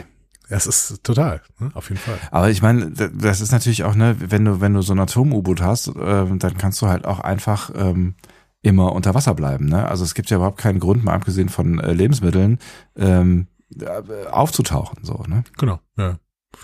Ja, ich, ich weiß nicht genau, was das psychisch mit der Besatzung macht, ehrlich gesagt, aber ähm, Das willst du eh nicht, also ich, keine Ahnung, du willst nicht auf, also nachdem ich äh, das Boot gesehen habe, sowohl alt als auch neu, ich glaube, da willst du halt nicht, nee, willst du nicht, Punkt. Ich meine, es sind die natürlich eine Nummer größer. Ich habe irgendwann mal eine Dokumentation gesehen über irgendein U-Boot äh, hier in Deutschland, äh, wo also das, das sah natürlich alles schon ein bisschen nicer aus. Also nice ist ein großes Wort für, für, für, für das, was man da. Aber es ist natürlich was anderes als ähm, die Dinger, wo, wo die im Zweiten Weltkrieg mit rumgefahren sind. Das hat ja wahrscheinlich auch andere Dimensionen, so ein, so ein Atom-U-Boot. Ne? ich habe keine Ahnung. Und ähm, ich weiß auch nicht, ich weiß auch wirklich nicht, wie viel es noch gibt. Hm. Ähm, aber teilweise sind es ja immer noch dieselben, die da auch irgendwie seit den 70ern rumfliegen. Ja, klar. Äh, rum, rumfliegen vor allen Dingen, rumschwimmen, genau. So, wir kommen aber jetzt zu einer Sache, die du eben schon mal angedeutet hattest, Ja. nämlich Spock betont dann, dass die Kernreaktoren irgendwann durch Fusionsreaktoren abgelöst wurden. Und das Oder ist auch werden. so ein krasses Ding. Ja. Nee, wurden. Wurden, Also er, er, guckt ja, ja. er guckt ja aus der Zukunft äh, und weiß, dass das irgendwann abgelöst so. wurde. Ja. So. Das ist ja der Und- nächste große Menschheitstraum. Ne? Ja, und seit, das ist jetzt seit über 60 Jahren, also seit den 60ern, träumt die Menschheit davon, dass Kernfusion unsere, unsere Energieprobleme löst. Und da hatte ich auch noch ein bisschen nachgelesen, wie da eigentlich gerade der Stand ist. Also, in Cadarache in Südfrankreich baut Ah. ein internationales Forschungsprojekt derzeit den einzigen Kandidaten für einen Fusionsreaktor mit positiver Energiebilanz, weil bis jetzt ist die Energiebilanz immer negativ.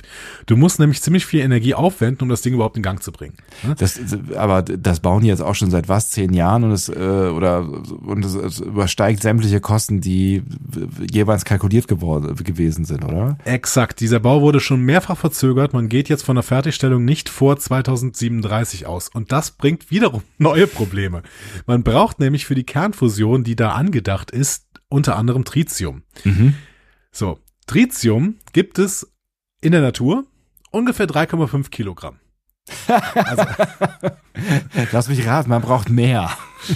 Naja, man braucht zumindest ein bisschen, also da, das mag auch schon für ein paar, äh, also es mag auch schon für eine gewisse Zeit reichen, aber eigentlich hat man sich darauf verlassen, dass man Tritium woher bekommt? Ja, aus Atomkraftwerken. Richtig, als Abfallprodukt aus Reaktoren. Ja. So, da haben wir zurzeit insgesamt dann knapp 20 Kilogramm. So, auf der Erde. Das würde jetzt gerade mal ein bisschen reichen. Das Problem ist, Tritium hat eine Halbwertszeit von zwölf Jahren, dann zerfällt es. So. So. Und die Reaktoren, die Tritium als Abfallprodukt haben, die gibt es kaum noch. Da gibt es noch ein paar in Rumänien und Indien, aber die werden im Endeffekt jetzt alle weggeschafft, weil das sind halt alte Reaktoren. Die neuen Reaktoren haben Tritium nicht mal als Abfallprodukt. Das heißt, auch die Reaktoren, die in Frankreich alle rumstehen, äh, die helfen da nicht, oder was? Die helfen überhaupt nicht, nee. Äh, Es kann also durchaus sein, dass dieser Fusionsreaktor irgendwann fertig ist und man dann kaum noch Tritium hat, um ihn zu nutzen. Das ist ja geil. Es ist so ein Schwachsinnsprojekt. Ich habe da irgendwann mal auch, äh, weiß ich nicht, irgendwas, in, äh, das war glaube ich irgendwo eine Nachricht oder was auch immer. Es ist ja, es ist ja auch so ein Riesenteil. Ne? Es ist also, es ist unfassbar, was die da, das, die bauen eine ganze Stadt. Ne? Das ist, äh, Das ist riesig, das ist Ja. unfassbar, ja. aber gut. Ja, um an Fusionsenergie zu glauben, braucht man auf jeden Fall ganz viel magisches Denken. Aber Ja. das können Politiker in Deutschland auf jeden Fall ziemlich gut. Wenn ich gerade so an die Wasserstoffdiskussion denke und sowas. Oh ja, das ist ja, Gott sei Dank ist er wieder da, das der Zauberwasserstoff. Aber das ist, es ist halt so absurd, weil du halt mittlerweile, also mittlerweile wissen wir ja alle, wie einfach es wäre, wenn man dieses Geld, was man in solche Projekte reinsteckt, in erneuerbare Energien äh, reinsteckt, die immer effizienter werden, die äh, in, in, der, in der Effizienzkurve gerade nahezu äh, hochschnellen, ja. Ähm, was, was du damit alles bauen könntest, wie viele verrückte Ideen man realisieren könnte mit dieser, dieser Kohle, ja, äh, das ist, aber gut. Du träumst einfach zu wenig, Sebastian. Ich träume von, ich träume von so, so, so Geschichten wie, äh, wir, wir lösen, äh, wir lösen das äh, Problem der Strom, des Stromtransportes und bauen unsere Wüsten voll mit Photovoltaik. Also das ist so, Ja. ne, Das sind, das sind aber keine, das sind aber viel zu wenig kreative Träume. Ja, total, also musst das an neue, unkreativ. neuartige Energien denken. ja, es wäre total langweilig, auf jeden Ja. Fall. So, Ah. von seinem Platz am Steuer der Bounty erkennt Zulu jetzt San Francisco und erzählt allen, dass er dort geboren wurde. Mhm. Das wird hiermit etabliert, dass Ja. Zulu da geboren worden ist. Laut Star Trek Chronology übrigens im Jahr 2237. Das heißt erstens, dass er im Film hier 48 oder 49 ist. Mhm. Und zweitens, dass er in fast 250 Jahren geboren wird. Von diesem Film aus. So, also Hm. von äh, 2000, äh, von hier, Ja. äh, Also 1986 heißt es, Ja. heißt es, äh, ja. Ja. Und es sieht noch ungefähr so ähnlich aus, sagt äh, Scotty dann, glaube ich, ne? Ja. So, San Francisco wird hier zum ersten Mal besucht in der Star Trek Geschichte. Ach. Erinnerst du dich noch, äh, wann es nochmal besucht werden sollte? Äh, du meinst also wirklich besucht? Naja, in Also- Zeitreisen, ne? In Zeit, also in Zeitreisen, in das alte, weil äh, ähm, San Francisco sehen wir ja doch alle Nase lang, dann äh, später. Genau, Ja. aber das äh, per Zeitreise. Äh, war DS9 diese Doppelfolge nicht auch in San Francisco? Genau, das Ja. war Past Tense. So heißt Mhm. sie, ja. Ähm, wo waren wir denn noch? In, in, also offensichtlich waren wir ja noch mehrfach in San Francisco, wenn du mich so fragst. Ja, noch zweimal sonst. War Picard? Nee, Picard war in Los Angeles, oder? Nee, Picard Staffel 2 war auch in San Francisco. Ach so, ja, stimmt, sonst hätte der Gag ja auch nicht funktioniert. Ähm, Ja. ja, richtig, ja. Also noch eins. Mhm. Mhm. Eine, die noch ähm, nachher nochmal ganz kurz wichtig sein wird, weil es ähm, dann später nochmal einen Deep Cut produziert, äh, nämlich Times Arrow. Haben wir auch Ach schon so, besprochen. ja. Hm? Ist auch in Los Angeles, ja. Äh, nee, auch in San Francisco. Ja, San Francisco. Ja, Meine Herren, ja. Auch, ist auch schwierig, diese beiden Städte auseinanderzuhalten. Das, äh, das ist, eine ist cool, das andere ist Film. So, ähm, Ja, äh, genau. McCoy sagt nochmal, er sieht nicht, gar, nicht, gar nicht so viel anders aus als in unserer Zeit. Und dann weist Kirk Zulu an, das Schiff im Golden Gate Park abzusetzen. mhm. Warst du schon mal in San Francisco eigentlich? äh, nee, ich war noch nie in den USA tatsächlich. Warst noch nie in den USA? Nee, du schon? Ja, ich war ja, ja, ich war mit äh, zwölf, war ich an der Ostküste. Ah. Aber äh, tatsächlich auch noch nicht als ähm, erwachsener Mensch. Mhm. Da müssen wir doch eigentlich zu zweit da mal irgendwann. Absolut. Ja, ne, hier äh, Las Vegas, Comic Con oder ne, Ja, Comic-Con, zu irgendeiner Comic-Con. Ja. So. Das äh, werden wir irgendwann mal machen. Ähm, dafür sollten wir aber ein bisschen mehr Zeit einplanen, tatsächlich irgendwie. Also du meinst mehr als ein Wochenende. Das Ja. Ist, ich habe gehört, dass es äh, nicht mehr so ganz on vogue ist, äh, für ein Wochenende nach Las Vegas oder nach äh, San Francisco zu fliegen. Richtig, genau. Ähm, also, was ich nicht wusste, äh, ist, dass der Golden Gate Park einer der größten innerstädtischen Parks der Welt ist. Wir können ja dann mit einem Atom-U-Boot fahren, weil das hätte eine viel bessere CO2-Bilanz, wenn es nicht kaputt geht. Wenn ich, ja. Vielleicht will ich aber nicht mit einem Atom-U-Boot fahren. Obwohl, das wäre schon ein ziemliches Abenteuer. Das stimmt Ähm. Der Golden Gate Park ist größer als der Central Park in New York. Mhm, und der ist riesig. Ähm, also irgendwie fünf Kilometer lang, 800 Meter breit, also äh, riesiger Park. Was man da alles bauen könnte. Genug Platz, ja, das könnte man auch im Tempelhofer Feld. Genug Platz auf jeden Fall, um ein Raumschiff zu landen. So, ne? Ja. So, dieser Golden Gate Park. Und sehr nah dran an allem. Mhm. Dazu später mehr. Ja. So, dann teilt Kirk erstmal alle in Teams ein. Ne? Wir haben Team 1, das sind Uhura und Chekhov, die sollen sich um das Atomreaktorenproblem kümmern. Oder wie Kirk es nennt, das Uraniumproblem. Mhm. Er hat sich da schon festgelegt, auf welches, äh, welches äh, Mittel es gehen soll. Es Ja. geht um Uranium. Er hatte wahrscheinlich noch ein Background-Gespräch mit Spock, was wir nicht gesehen haben. Wahrscheinlich, genau. Ähm, Team 2, McCoy, Zulu und Scott sollen ein riesiges Schwimmbecken in das Schiff bauen, damit man die Wale auch mit in die Zukunft nehmen kann. Findet McCoy super, super Job, ne? Also ich meine, ja, die anderen haben irgendwelche spannenden Jobs auf der Erde und die müssen ein Schwimmbecken bauen. Yeah. Ja. Gott sei Dank müssen sie nachher dafür auch auf die Erde. Und äh, Team 3, Spock und Kirk, wollen versuchen, die Wale zu finden, deren Gesang sie in San Francisco ja schon entdeckt haben. Moment mal, Spock? Spock. Der ist doch Ja. ein Vulkanier. Ja, erstmal fordert Kirk dann ja alle auf, sehr vorsichtig zu sein, da Ja. die meisten irdischen Bräuche die Zeitreisenden zweifellos überraschen werden. Ja. Kirk benutzt den Begriff Terra Incognita. Und ich finde, er betont den sehr, sehr äh, deutlich. Äh, This is Terra Incognita. So. Ja. Deswegen habe ich diesen Begriff mal eingegeben. Kanntest du den? Nee, tatsächlich, äh, also es klingt halt nice, aber Ja. die, die äh, unsichtbare Erde, nein. Nee, unbekanntes Land äh, ist Ah. die, die direkte lateinische Übersetzung. Äh, ist ein spannender Begriff. Das ist nämlich das, was auf alten Seekarten stand, wenn man irgendwo noch nicht war. Okay. Ah. Dann wurde ein Bereich auf diesen Seekarten immer weiß gedruckt ne, und dann haben die da einfach Terra Incognita drüber geschrieben, weil sie wussten, sie wussten halt nicht, was da ist. So. Und damit hat er ja schon fast den ähm, äh, Titel des übernächsten Films gespoilt. Ja, quasi, genau. ja, im Prinzip hätte man auch den übernächsten Film äh, Terra Incognita nennen können. Witzig. Oder auch Terra Australis. Das Aha. ist nämlich auch total spannend. Wenn dieses unbekannte Land ne, Ja. nämlich im Süden war, Ja. hat man das Terra Australis genannt und das heißt im Prinzip übersetzt einfach nur südliches Land. Jetzt wissen wir also auch, woher Australien seinen Namen Das hat. ist ja witzig. Das südliche Land. Ähm, aber das Spannendste an diesem Begriff Terra Incognita ist eigentlich, dass er heute nicht mehr verwendet wird. Mhm. Und ich finde, das sagt psychologisch wieder sehr, sehr viel über die Menschheit aus. Wir haben nämlich irgendwie das Gefühl, diese Hybris, dass wir die gesamte Erde kennen heute. So. Was nicht der Fall ist. Wir, wir, wir, wir, natürlich kennen wir die ganze Erde. Nee. Also se selbst wenn man den- so, Hybris, ne? Auch du Hybris. äh, also selbst wenn man den Ozean mal außen vor lässt, Ja. ne? also äh, wo wir wirklich Ja, da extrem wenig Da, darüber da, wissen. ne? richtig, da wissen wir wirklich sehr wenig drüber. Also da sind wir ja auch einfach nur in einen Bruchteil bisher vorgedrungen, ja. Ja. Es gibt auch tatsächlich noch unerforschte Erdteile. Das hätte ich gar nicht gedacht. Ähm, aber äh, es ist so. Also äh, Das hätte ich auch nicht Klar. gedacht. Landmasse unter dem Eis von Antarktis und Grönland. Ne? Ja. Haben wir noch nie irgendwie gesehen. Okay, gut. Da ist Natürlich. aber auch halt Arkt, äh, Eis drüber. Genau, das, die wollen wir eigentlich auch nicht sehen, aber die werden wir wahrscheinlich äh, zu Gesicht bekommen in den nächsten Jahrzehnten. Aber spa ja, leider. Aber spannenderweise gibt's auch offensichtlich bestimmte Bergregionen, beispielsweise in den Anden oder im Himalaya, die wir noch nie gesehen haben. Das ist natürlich echt ganz spannend. Also es gibt noch wirklich Gebiete auf dieser Erde, das kann ich mir auch gar nicht vorstellen, weißt du? Auf der ganzen Erde findest du Plastikmüll, aber es gibt noch Gebiete auf der Erde, wo noch kein Mensch gewesen ist.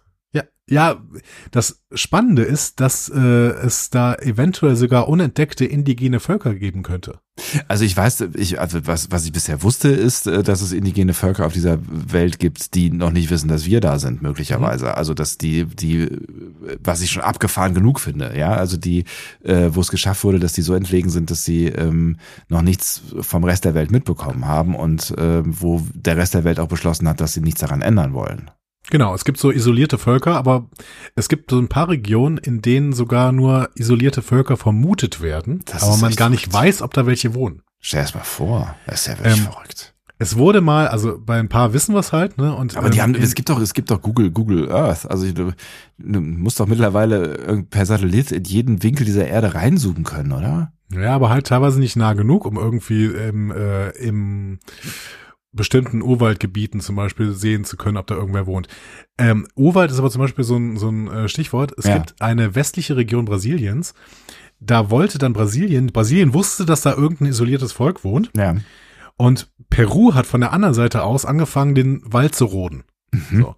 Und dann hat Brasilien irgendwann, offensichtlich in einer Zeit, in der nicht Bolsonaro an der Macht war, äh, Peru darauf hingewiesen, ey, da gibt's schützenswerte Völker, hört mal auf damit. Ja. So, ne? Wir sollten das nicht tun. So. Und Peru hat gesagt, ja, keine Ahnung, wissen wir aber nicht, weil gibt keine Beweise. Ne? Und man macht, man äh, beweist das sehr, sehr ungern, weil ein, in dem Moment, wo man irgendwie versucht, zum Beispiel ein Foto denen zu zeigen oder sowas, muss man dieses Foto machen und in dem Moment Ja. ähm, ist das quasi schon wieder eine halbe Interaktion mit diesem Volk und das möchte man ja eigentlich nicht, weil Ja. man möchte ja die quasi isoliert lassen, wenn sie isoliert sein wollen. So. Oberste Direktive. Im Prinzip ja. Es ist im Prinzip eine oberste Direktive, die wir uns als Mehrheitsgesellschaft irgendwo gegeben haben. Und ähm, es gibt aber da tatsächlich ein paar Fotos, weil Brasilien Peru beweisen wollte, dass da äh, Völker leben. Und das ist so spannend. Ohne Witz. Also das sind so ein paar Fotos. Ähm, ich glaube, ähm, Acre heißt diese äh, Stadt, von der aus die da fotografiert worden sind. Ähm, beziehungsweise von der aus irgendwelche Drohnen losgeschickt worden sind. Ich weiß nicht genau. Und du siehst ein Foto, wo jemand mit einem Pfeil in Richtung äh, der Kamera schießen möchte. Krass. Daneben steht so ein Kind. völlig, denkst du- völlig abgefahren. Super krass. So, Ja. ne? Aber das gibt es tatsächlich. Es gibt äh, äh, unterschiedliche Regionen, auch äh, wie gesagt, vor allen Dingen in Bergregionen, bei denen man bis jetzt nicht weiß, ob da eventuell auch noch Menschen leben. Man weiß, man hat es noch nicht mal kartografiert. Man weiß wirklich nicht, was in diesen Regionen äh, ist. Hätte ich nicht gedacht. Ja. Also hätte ich, ja, hätte ich echt nicht gedacht, dass es noch Winkel dieser Erde gibt, ähm, also der Landerde gibt, die äh, nicht, nicht vollständig erforscht äh, sind. Terra Incognita Moderna.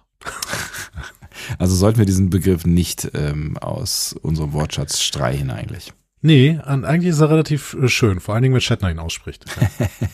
Er hatte es ist so ein bisschen Anleihen an, äh, an seine alten Tage, ne? Seine alten Terra Incognita. Overacting-Tage.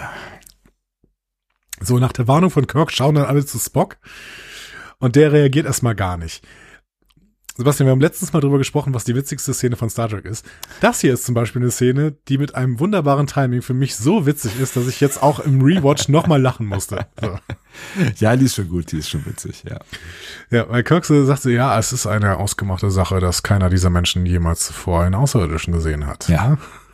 Woraufhin Spock ja diese seltsame Reaktion hat, dass er sich in den Schritt greift und ein Stück von seiner Robe abreißt und sich wie ein Stirnband um seinen Kopf wickelt, äh, so dass seine Augenbrauen und Ohren bedeckt sind und McCoy dabei ununterbrochen griemelt.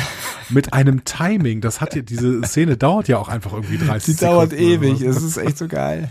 Also mal abgesehen davon, dass sie dafür, dafür dass sie, dass sie ewig dauert, äh, es viel zu einfach geht, dass er dieses, dieses wirklich sehr präzise gerissene Stück Stoff äh, da aus seinem, seinem Umhang rausholt. Das ist natürlich völliger Quatsch, ne? Aber ähm, ja, sie dauert ewig und aber äh, er sieht hinterher doch einigermaßen zeitgeistig aus, finde ich. Ja, also er, ja, er sieht halt irgendwie wie so ein, wie so ein Krishna oder sowas, also irgendwie so ein, ja, so ein Yoga-Typ oder sowas, weiß ich nicht. Heißt- Ja, auch so ein bisschen noch so vielleicht so ein bisschen so ein Alt-Hippie oder so. Also Ja, finde, genau, genau. Ja. Irgendwie. Irgendwo dran hängen geblieben und sowas. Ne? Ja, Genau. Ja. ja. Also passt schon zu San Francisco irgendwie in den 80ern. Auf jeden Fall, der ja. fällt da überhaupt nicht auf. Nee. Ne?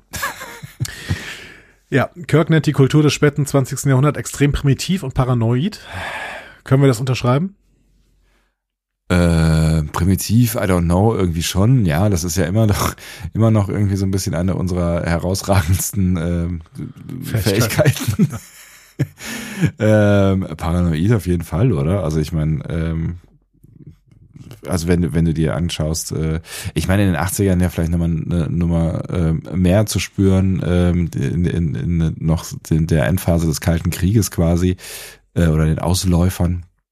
Ähm, ja, aber wahrscheinlich hat sich nicht so, so wahnsinnig viel äh, geändert an unserer Paranoidität. Und Mhm. äh, ja, primitiv sind wir wahrscheinlich in den Augen der äh, Menschen äh, in 200 Jahren äh, auch heute gewesen. Äh, ja.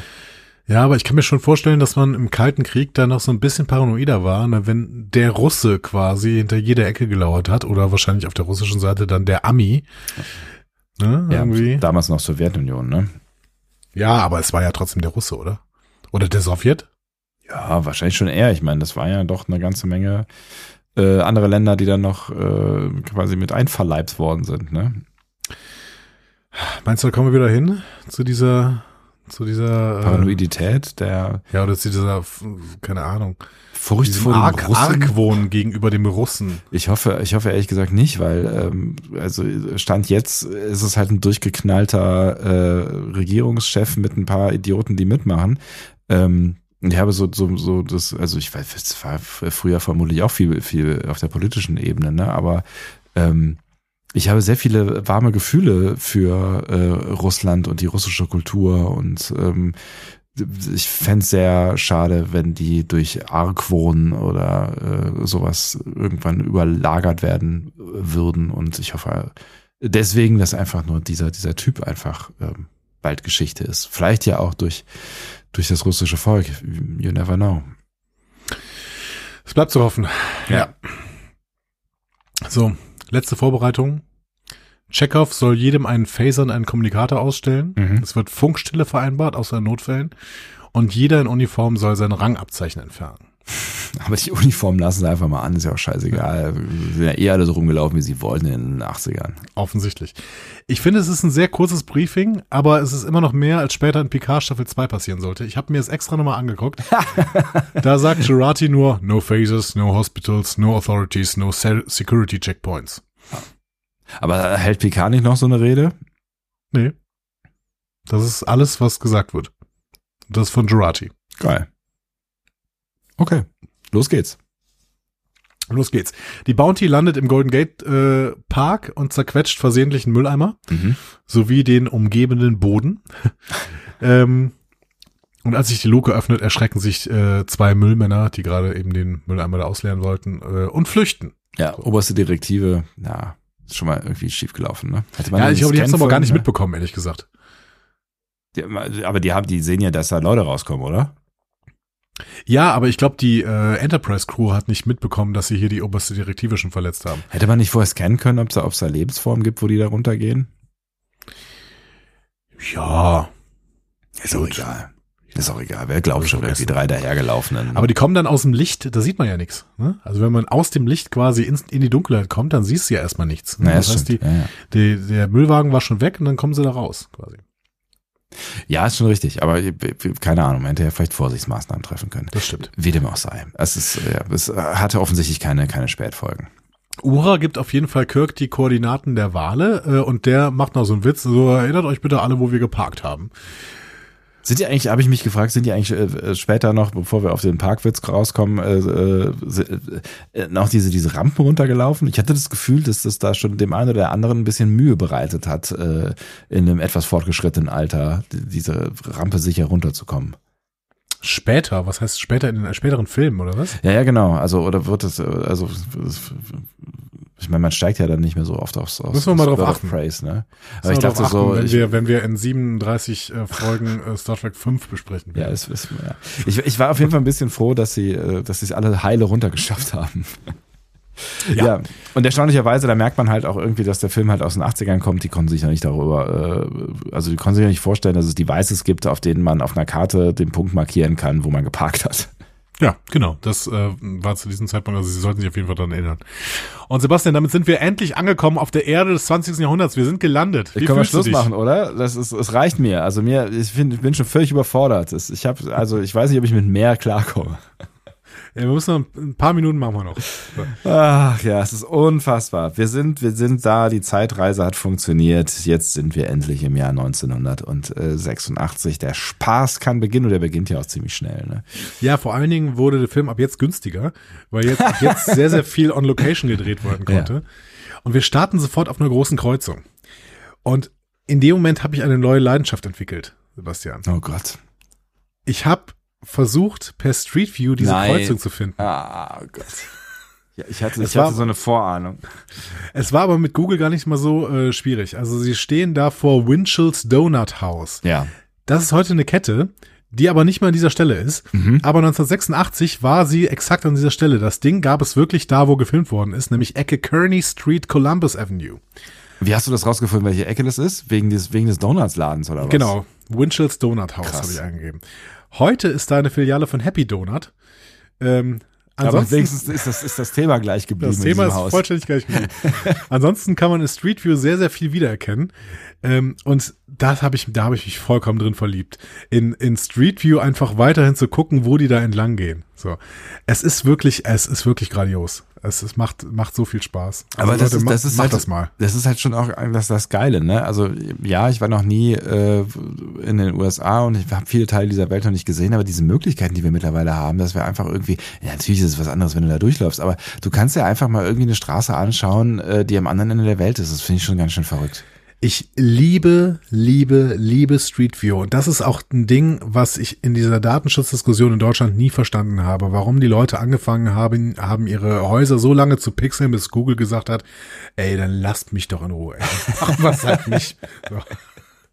Das, Ja, ist, ich das habe ich ich wirklich nicht verstanden. Ich habe es auch nicht so ganz gerafft. Also ich bin auch wirklich ein Freund von Datenschutz und ähm, don't, don't spread your data äh, einmal quer durch die Welt so. Ne? Also, aber das, ich finde, das ist auch wirklich eine Errungenschaft. Also das ist ähm, ja, ich finde es oft, ne, dass man jetzt irgendwie nicht Menschen in irgendwelchen kompromittierenden Situationen zeigen sollte in diesem äh, Dings, äh, so be it. Aber da gibt's ja Möglichkeiten so.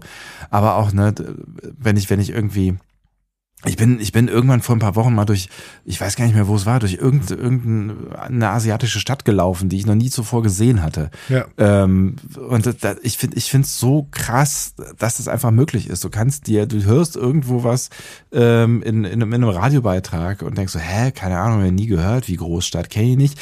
Gehst an den Rechner, guckst dir das an und kannst da durch die Straßen laufen. Ich finde es Ja. wirklich abgefahren. Ja. Ja. Also ich kann verstehen, wenn das Argument ist, ja, es ist aber Google und Google ist zu mächtig mit all ihren Daten und sowas. Aber ich, mir fehlt irgendwie die Fantasie. Natürlich, es wird wieder Gründe geben und ihr werdet sie mir wahrscheinlich in den Kommentaren aufzählen, aber das sind doch alles Daten, die ich jederzeit haben kann, wenn ich da einfach bin und da hingucke. So. Ja. Also es ist ja jetzt nichts irgendwie, was, was nicht sowieso schon im Prinzip verfügbar ist, wenn ich erstmal sehr, sehr viel CO2 raushaue, um da hinzukommen. So. Ja, es ist, halt, Weiß es ist halt kein Geheimnis, ne? Also, Ja. ne, wie gesagt, ne, wenn nicht gerade du irgendwie nackt in deinem Vorgarten stehst oder so, aber ähm, ja, ansonsten kann ich auch nicht so ganz nachvollziehen, wo du da, da jetzt irgendwie das riesige Problem sein sollte. Ja. Keine Ahnung. Ihr werdet es bestimmt schreiben in den Kommentaren. Ähm, so, diese äh, Ecke, Ecke Kearney Street, Columbus Avenue, ähm, ist über eine Stunde Marsch. 3,8 äh, Meilen, selbst von der Ecke äh, des, des Parks. Okay, alles klar. Das heißt, Ja. die haben da schon ordentlich was hinter sich gebracht. Wir sind ordentlich schon, schon äh, gelaufen. Merkt Sieht man ihn gar nicht Sieht an. man nicht, Nee, ne? nee, nee. aber ja. Und sie gehen auch jetzt wieder quasi zurück. Also die, sie gehen jetzt gerade von, äh, von Nordosten in Richtung Südwesten über diese Kreuzung und eigentlich ist der Park im Südwesten. Okay. Ähm, also weiß nicht genau, warum sie diesen komischen Weg gehen. Aber hey, sie kennen sie auch ja gerade nicht. Ja, eben. Und Google Maps gab's noch nicht. eben. Ähm, so. Dieser Podcast ist gesponsert von Google. Vielen Dank. Werbung. ähm, in, also sie haben auf jeden Fall äh, Schwierigkeiten, sich anzupassen. Kirk wird fast angefahren, Mhm. worauf er einen Streit mit dem Fahrer bekommt.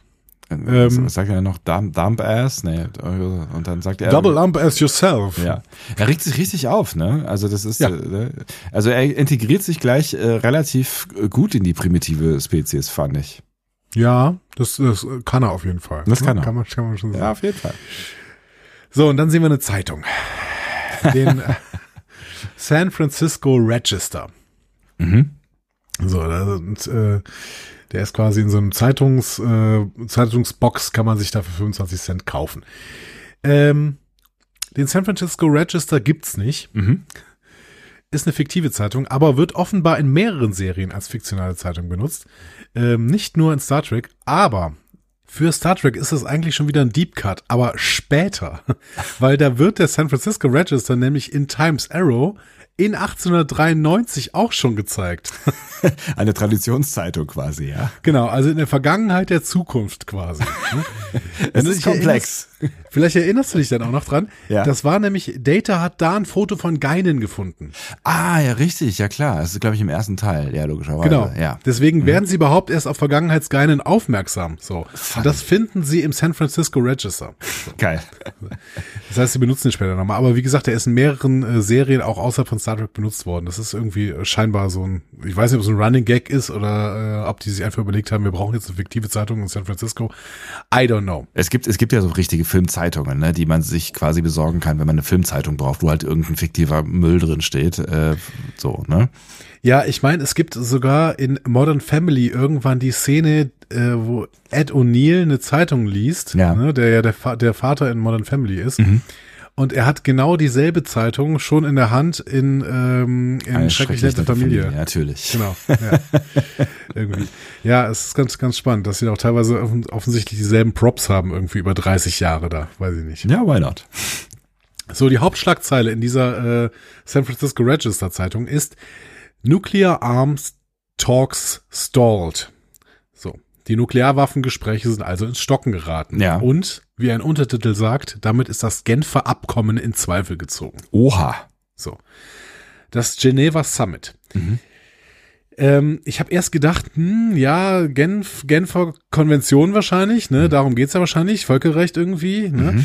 Ähm, es ist es aber nicht. Da, Okay. Das war erstmal so eine, das war so eine Sackgasse, in die ich mich da gegoogelt habe. ähm, also die Genfer Konvention kennen wir ja als Maßgabe, wie man Kriegsgefangene vor allen Dingen zu behandeln hat. Und das passt ja auch nicht so richtig zu Nuclear Arms Talks Stalled. Ja, ne? das stimmt, ja. Ähm, die, das Geneva Summit, von dem hier geredet wird, bezieht sich auf zwei Gipfel, nämlich einen von 1955 und einen von 1985.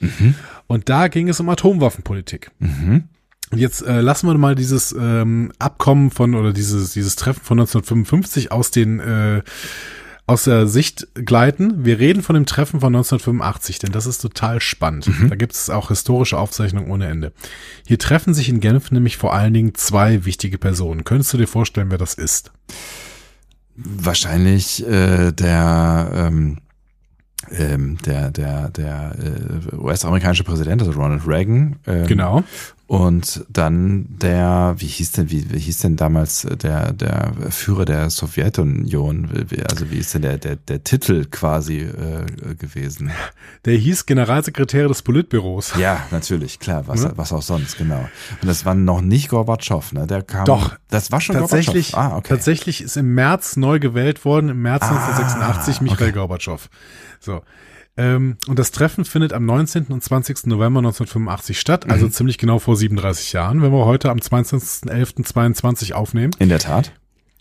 Sch schöne, schöne Zahl übrigens, fällt mir gerade auf. Ja, 22, stimmt, 11, 22. 22. Ja, werden wir nie wieder haben. Ne? Nee, So, es ist also, korrekt. Genau. Also nie wieder werden wir, ah, das ist toll. Es gibt wirklich nie wieder so ein Palindromzahl. 22, 11, 22. Heißt das Palindromzahl? Ich glaube schon. Ich weiß nicht genau. Quersumm. Weil 33 33 kann es dann nicht mehr sein. Nee. Ne? 44, nee, würden wir, werden wir nie wieder erleben. So ein Tag hier, wie ja, heute. der 22., 22., 44, nee, nee, so wird nichts. Nee. Wer, wer von euch hat geheiratet heute? So, ähm, Ja, also werden auf jeden Fall zurecht. so wie war die äh, Situation bis zu diesem Zeitpunkt zwischen den Sowjets und äh, den, äh, den USA? Äh, schlecht. Die Sowjets äh, haben sich auf einen Atomkrieg vorbereitet. Die haben Atomwaffen ohne Ende angehäuft unter der alten Führung. Oh, So, und Gorbatschow hat sich überlegt, ich will eine andere Strategie machen. Mhm. Auch zum Beispiel nach dem Vorbild der Ostpolitik von Willy Brandt. Mhm. Der hat sich nämlich überlegt, ich will diese Beziehungen irgendwie normalisieren. Warum? So. Weil er sa- gesagt hat, es geht jetzt nicht nur noch um die Sicherheit meines Landes, sondern er wollte die Strategie der gemeinsamen Sicherheit prägen. Mhm. Weil Gorbatschow sich als erster, zumindest irgendwie öffentlich, äh, darüber Gedanken gemacht hat, dass ein Atomkrieg mit den Mitteln, die beide Mächte mittlerweile angehäuft hatten, zur wechselseitigen Vernichtung führen würde. Ja, und zur Zerstörung groß, großen Teilen der Erde, so. Ja, also, ne? Genau, man könnte auch sogar sagen zum Ende des menschlichen Lebens auf der Erde. Also das, das Ja, je nachdem, welche Ausmaße das angenommen äh, hätte oder annehmen würde. Ich meine, so ganz raus sind wir aus der Nummer ja noch nicht, aber ähm, genau. Also vor allen Dingen damals hätten, wenn die dann wirklich irgendwie alles äh, irgendwie gegenseitig auf sich runtergeschossen hätten, was sie so hätten, dann wäre es, glaube ich, richtig blöd. Genau, also die haben aufgerüstet ohne Ende, Mhm. beide Seiten so. Es ging jetzt aber nicht darum, dass die Sowjetunion Zugeständnisse machen wollte. Das war nicht der Plan. Was Gorbatschow jetzt wollte, war das niedrigmöglichste Gleichgewicht statt dem höchstmöglichen Gleichgewicht. Also, er wollte weiterhin Gleichgewicht, aber er wollte dann eben eine wechselseitige Abrüstung, die zu diesem niedrigmöglichsten Gleichgewicht führt. Also am besten jegliche Massenvernichtungswaffen loswerden, vor allem nukleare. Mhm. So, ne? so. Und das war natürlich ein Vorhaben, dass man erstmal irgendwie kommunizieren muss auf so einem politischen Parkett. Ne? Vor allen Dingen, wenn auf der anderen Seite Ronald Reagan äh, sitzt, der halt nun auch kein Kind von Traurigkeit war. Ja, ja, richtig. Äh, Und es ist, es ist halt ein, ein, ein 180-Grad-Wechsel dieser Politik einfach, ne? Also das ist, das ist ja schon, also äh, wenn, wenn da, also ich finde es immer noch bemerkenswert, dass jemand in der Sowjetunion dann hingegangen ist und an die Macht gekommen ist, der sagt so, ähm, ich will ein Gleichgewicht herstellen und äh, ja, vielleicht geht's auch ohne Atomwaffen so. Also Ja, in der um Zeit. Das Gleichgewicht, um das ne? Gleichgewicht ging es ja immer. Ja. Ne? ja, ja. So, aber die Frage war eben, äh, muss man dafür immer weiter hochrüsten? Wenn, Aber wenn ging die eine es Seite wirklich um das, hochrüstet, immer das Gleichgewicht? Ging es nicht auch, also aus, des, aus Sicht der Sowjetunion auch um ähm, ähm, den, den westlichen Feind irgendwann zu besiegen? Also ging es nicht auch darum, dieses System, von dem ja alle überzeugt gewesen sind, auf die ganze Welt zu verteilen? Ah, das weiß ich, ich weiß es nicht. Das kann man natürlich immer äh, spekulieren. Die Frage, äh, was kommuniziert wurde, ist immer, dass sich beide Seiten im Prinzip gegen die Bedrohung des anderen schützen mussten und Ja, ja. deswegen haben sie immer quasi gegenseitig hochgerüstet. Ja. So. so. Das Glück war, und das ist ja offensichtlich das Glück immer wieder gewesen, dass Gorbatschow offensichtlich so ein Menschenfänger war. Weil in Genf haben die beiden dann schnell eine sehr, sehr enge Beziehung entwickelt. Gorbatschow und äh, Reagan. Ja. So. Und ähm, sie haben dann auch teilweise echt debattiert, teilweise sogar relativ heftig gestritten, so, ne? Mhm. Aber Gorbatschow hat auf Reagan einen so guten Eindruck hinterlassen, dass der nachher ähm, in einem, äh, der hat irgendwie seinen Biografen oder sowas zitieren, zitieren lassen.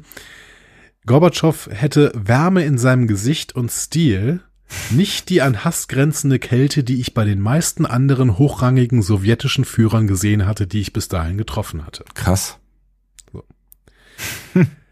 Und diese Haltung gepaart mit dem gemeinsamen, letztendlich friedlichen Ziel der Reduzierung von Atomwaffen, ermöglichte dann die Erstellung einer gemeinsamen Erklärung, in der die Unterstützung dieses Prinzips quasi zum Ausdruck gebracht wird. Also dieses Prinzips der gemeinsamen Abrüstung.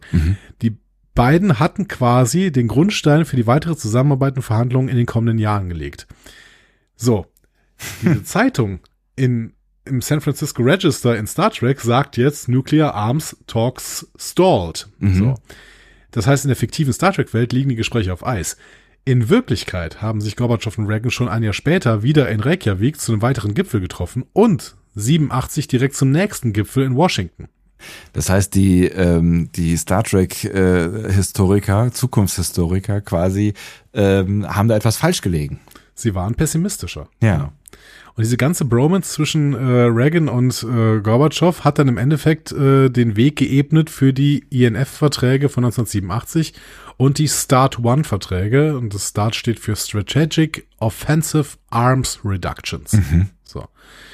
Das heißt, es ging darum, tatsächlich ähm, Rüstungsreduktion, ne, äh, Rüstungsabbau und ähm, Das ist ganz wild. Das Start-Abkommen, das ist ja schon durchaus auch ein Begriff, der heute immer mal wieder noch äh, fällt. Also das scheint ja bis hin heute irgendwie eine Bedeutung zu haben. genau. Und es ging dann auch um die Beschränkung von Atomtests, die dann auch teilweise überhaupt nicht mehr gemacht wurden. Hm. Ja. Verrückt. Da ist also Star Trek pessimistischer gewesen, ausnahmsweise mal, als äh, die äh, Gegenwart dann zeigen sollte. Ja, ich hoffe ja, dass Star Trek grundsätzlich pessimistischer über unsere Zeit ist, als die Gegenwart uns zeigen wird. Ne, Wir äh, wären laut Star Trek an der Schwelle zum Dritten Weltkrieg. Ja, das stimmt. Ähm, hoffen wir mal, dass das nicht passieren Ja. wird, ähm, sondern wir dann irgendwann in naher Zukunft vielleicht irgendwie wieder einen Durchbruch bekommen in Richtung friedlicherer Koexistenz. Ja, fand ich auch nicht so schlecht. Vielleicht auch im Star Trekigen äh, Vorbild, nach Star Trekigem Vorbild. In dieser Zeitung haben wir sonst noch so ein paar nichtssagende Wirtschaftsmeldungen und eine Meldung über Waldbrände, bei denen Brandstiftung vermutet wird. Ähm, Ja. so. Und ähm, vielleicht sollen wir es nicht mal dabei belassen? Was? Ich dachte, wir gehen zumindest noch ein paar Meter den Bürgersteig runter oder so. Nee, Nee. nee. Nee, es ist, ist vorbei, ist Ich würde vorbei. sagen, wir, wir belassen es dabei. Äh, denn äh, jetzt, jetzt bald äh, ähm, ja. geht Kirk ähm, In eine Brille kaufen und äh, das Verkaufen, Brille verkaufen. Brille verkaufen, genau. Ja. Das müssen wir natürlich, also er braucht ja Geld. Und das müssen wir, ähm, das Was müssen wir natürlich, das müssen wir natürlich in die nächste Folge ziehen. Ne? Das ist so ein schöner Cliffhanger. Ne? Was passiert denn? Was, was sagt das über unser Finanzsystem? Ähm, Gibt es das Citation Institute eventuell in dieser Zeit überhaupt nicht? Oder? Ja, wo liegt das überhaupt? Kann man das eventuell per Street View genau gucken, wo das liegt? Wir werden es erfahren. Wir werden es erfahren. Und wie In ist Star Trek McCoy 4, Folge eigentlich? 5. Ach Gott.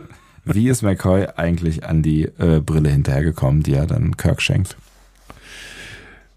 Die hat er ja schon, schon geschenkt. Ja, die hat er ja schon geschenkt, sonst könnte er sie nicht verkaufen. Aber äh, Kirk sagt doch dann hinterher sowas. Äh, ne, also wer, wer sagt's denn? Wer ist denn? Das Spock sagt ja dann irgendwie, du kannst ja nicht die Brille von McCoy verkaufen. Das war ein Geburtstagsgeschenk und dann sagt er, und es wird auch wieder eins sein. So, Sowas in der Richtung in der Zukunft. in der Zukunft. Denn sie sind ja in der Vergangenheit. Ja, äh, das war, ich, ich finde, das war wieder eine schöne Reise jetzt hier. Es war eine schöne Reise. Eine Reise, die einfach nicht enden will. Es ist unfassbar. Jetzt sind wir drei Minuten weitergekommen, aber immerhin. Ja, aber ich meine, das wird beim nächsten Mal wird das alles, äh, wird ein bisschen schneller gehen alles. Wir kommen ja irgendwann mal in die Handlung. Also irgendwann wird es bestimmt auch Handlung geben in diesem Film und die ist gar nicht so, die ist gar nicht so umfangreich eigentlich. Ja, wir werden sehen. Also ich habe ich hab schon noch auf vieles da Bock, auch dem mal ein bisschen nachzugehen. Zum Beispiel transparentes Aluminium. Gibt's das eigentlich, Sebastian? Möchte ich dich jetzt fragen? Transparentes Aluminium. Mhm. Ich würde sagen, nein. Ja, wir werden es in der nächsten Folge erfahren.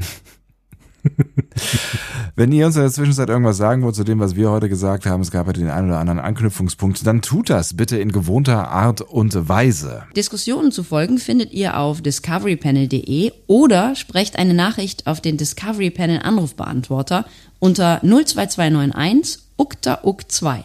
Unter der 02291 ukta uk 2 erreicht ihr uns auch per WhatsApp. Außerdem gibt es uns auch bei Instagram unter Discovery Panel, bei Twitter unter Panel Discovery und bei Facebook unter Discovery Podcast. Wir freuen uns über eure Nachrichten und über eure Kommentare. Und ich bin sehr gespannt, wann denn Teil 5 kommen wird von diesem nicht enden wollenden äh, Film hier. Aber das, das werden wir sehen. Ihr Wir werden gemeinsam sehen mit und ihr- uns. Ja. Wir werden sehen und ihr werdet es hören. ja. Weil es stehen ja auch große Dinge an demnächst. Es ist ja alles gar nicht mehr so, so lang, bis hier große Dinge passieren. Und ja, ich rede vom Adventskalender. Dam, da, da, dam, dam, da, da, dam, dam, da, da. Und Paramount Plus. Nein, äh, natürlich, wer interessiert Paramount Plus? Der Adventskalender. Und Paramount Plus. Ach ja, Paramount Plus. Vielleicht gibt es den Adventskalender dieses Jahr auch bei Paramount Plus. Wer weiß. Wer weiß das schon? Äh, ich nicht übrigens, ja. Tschüss. Tschüss.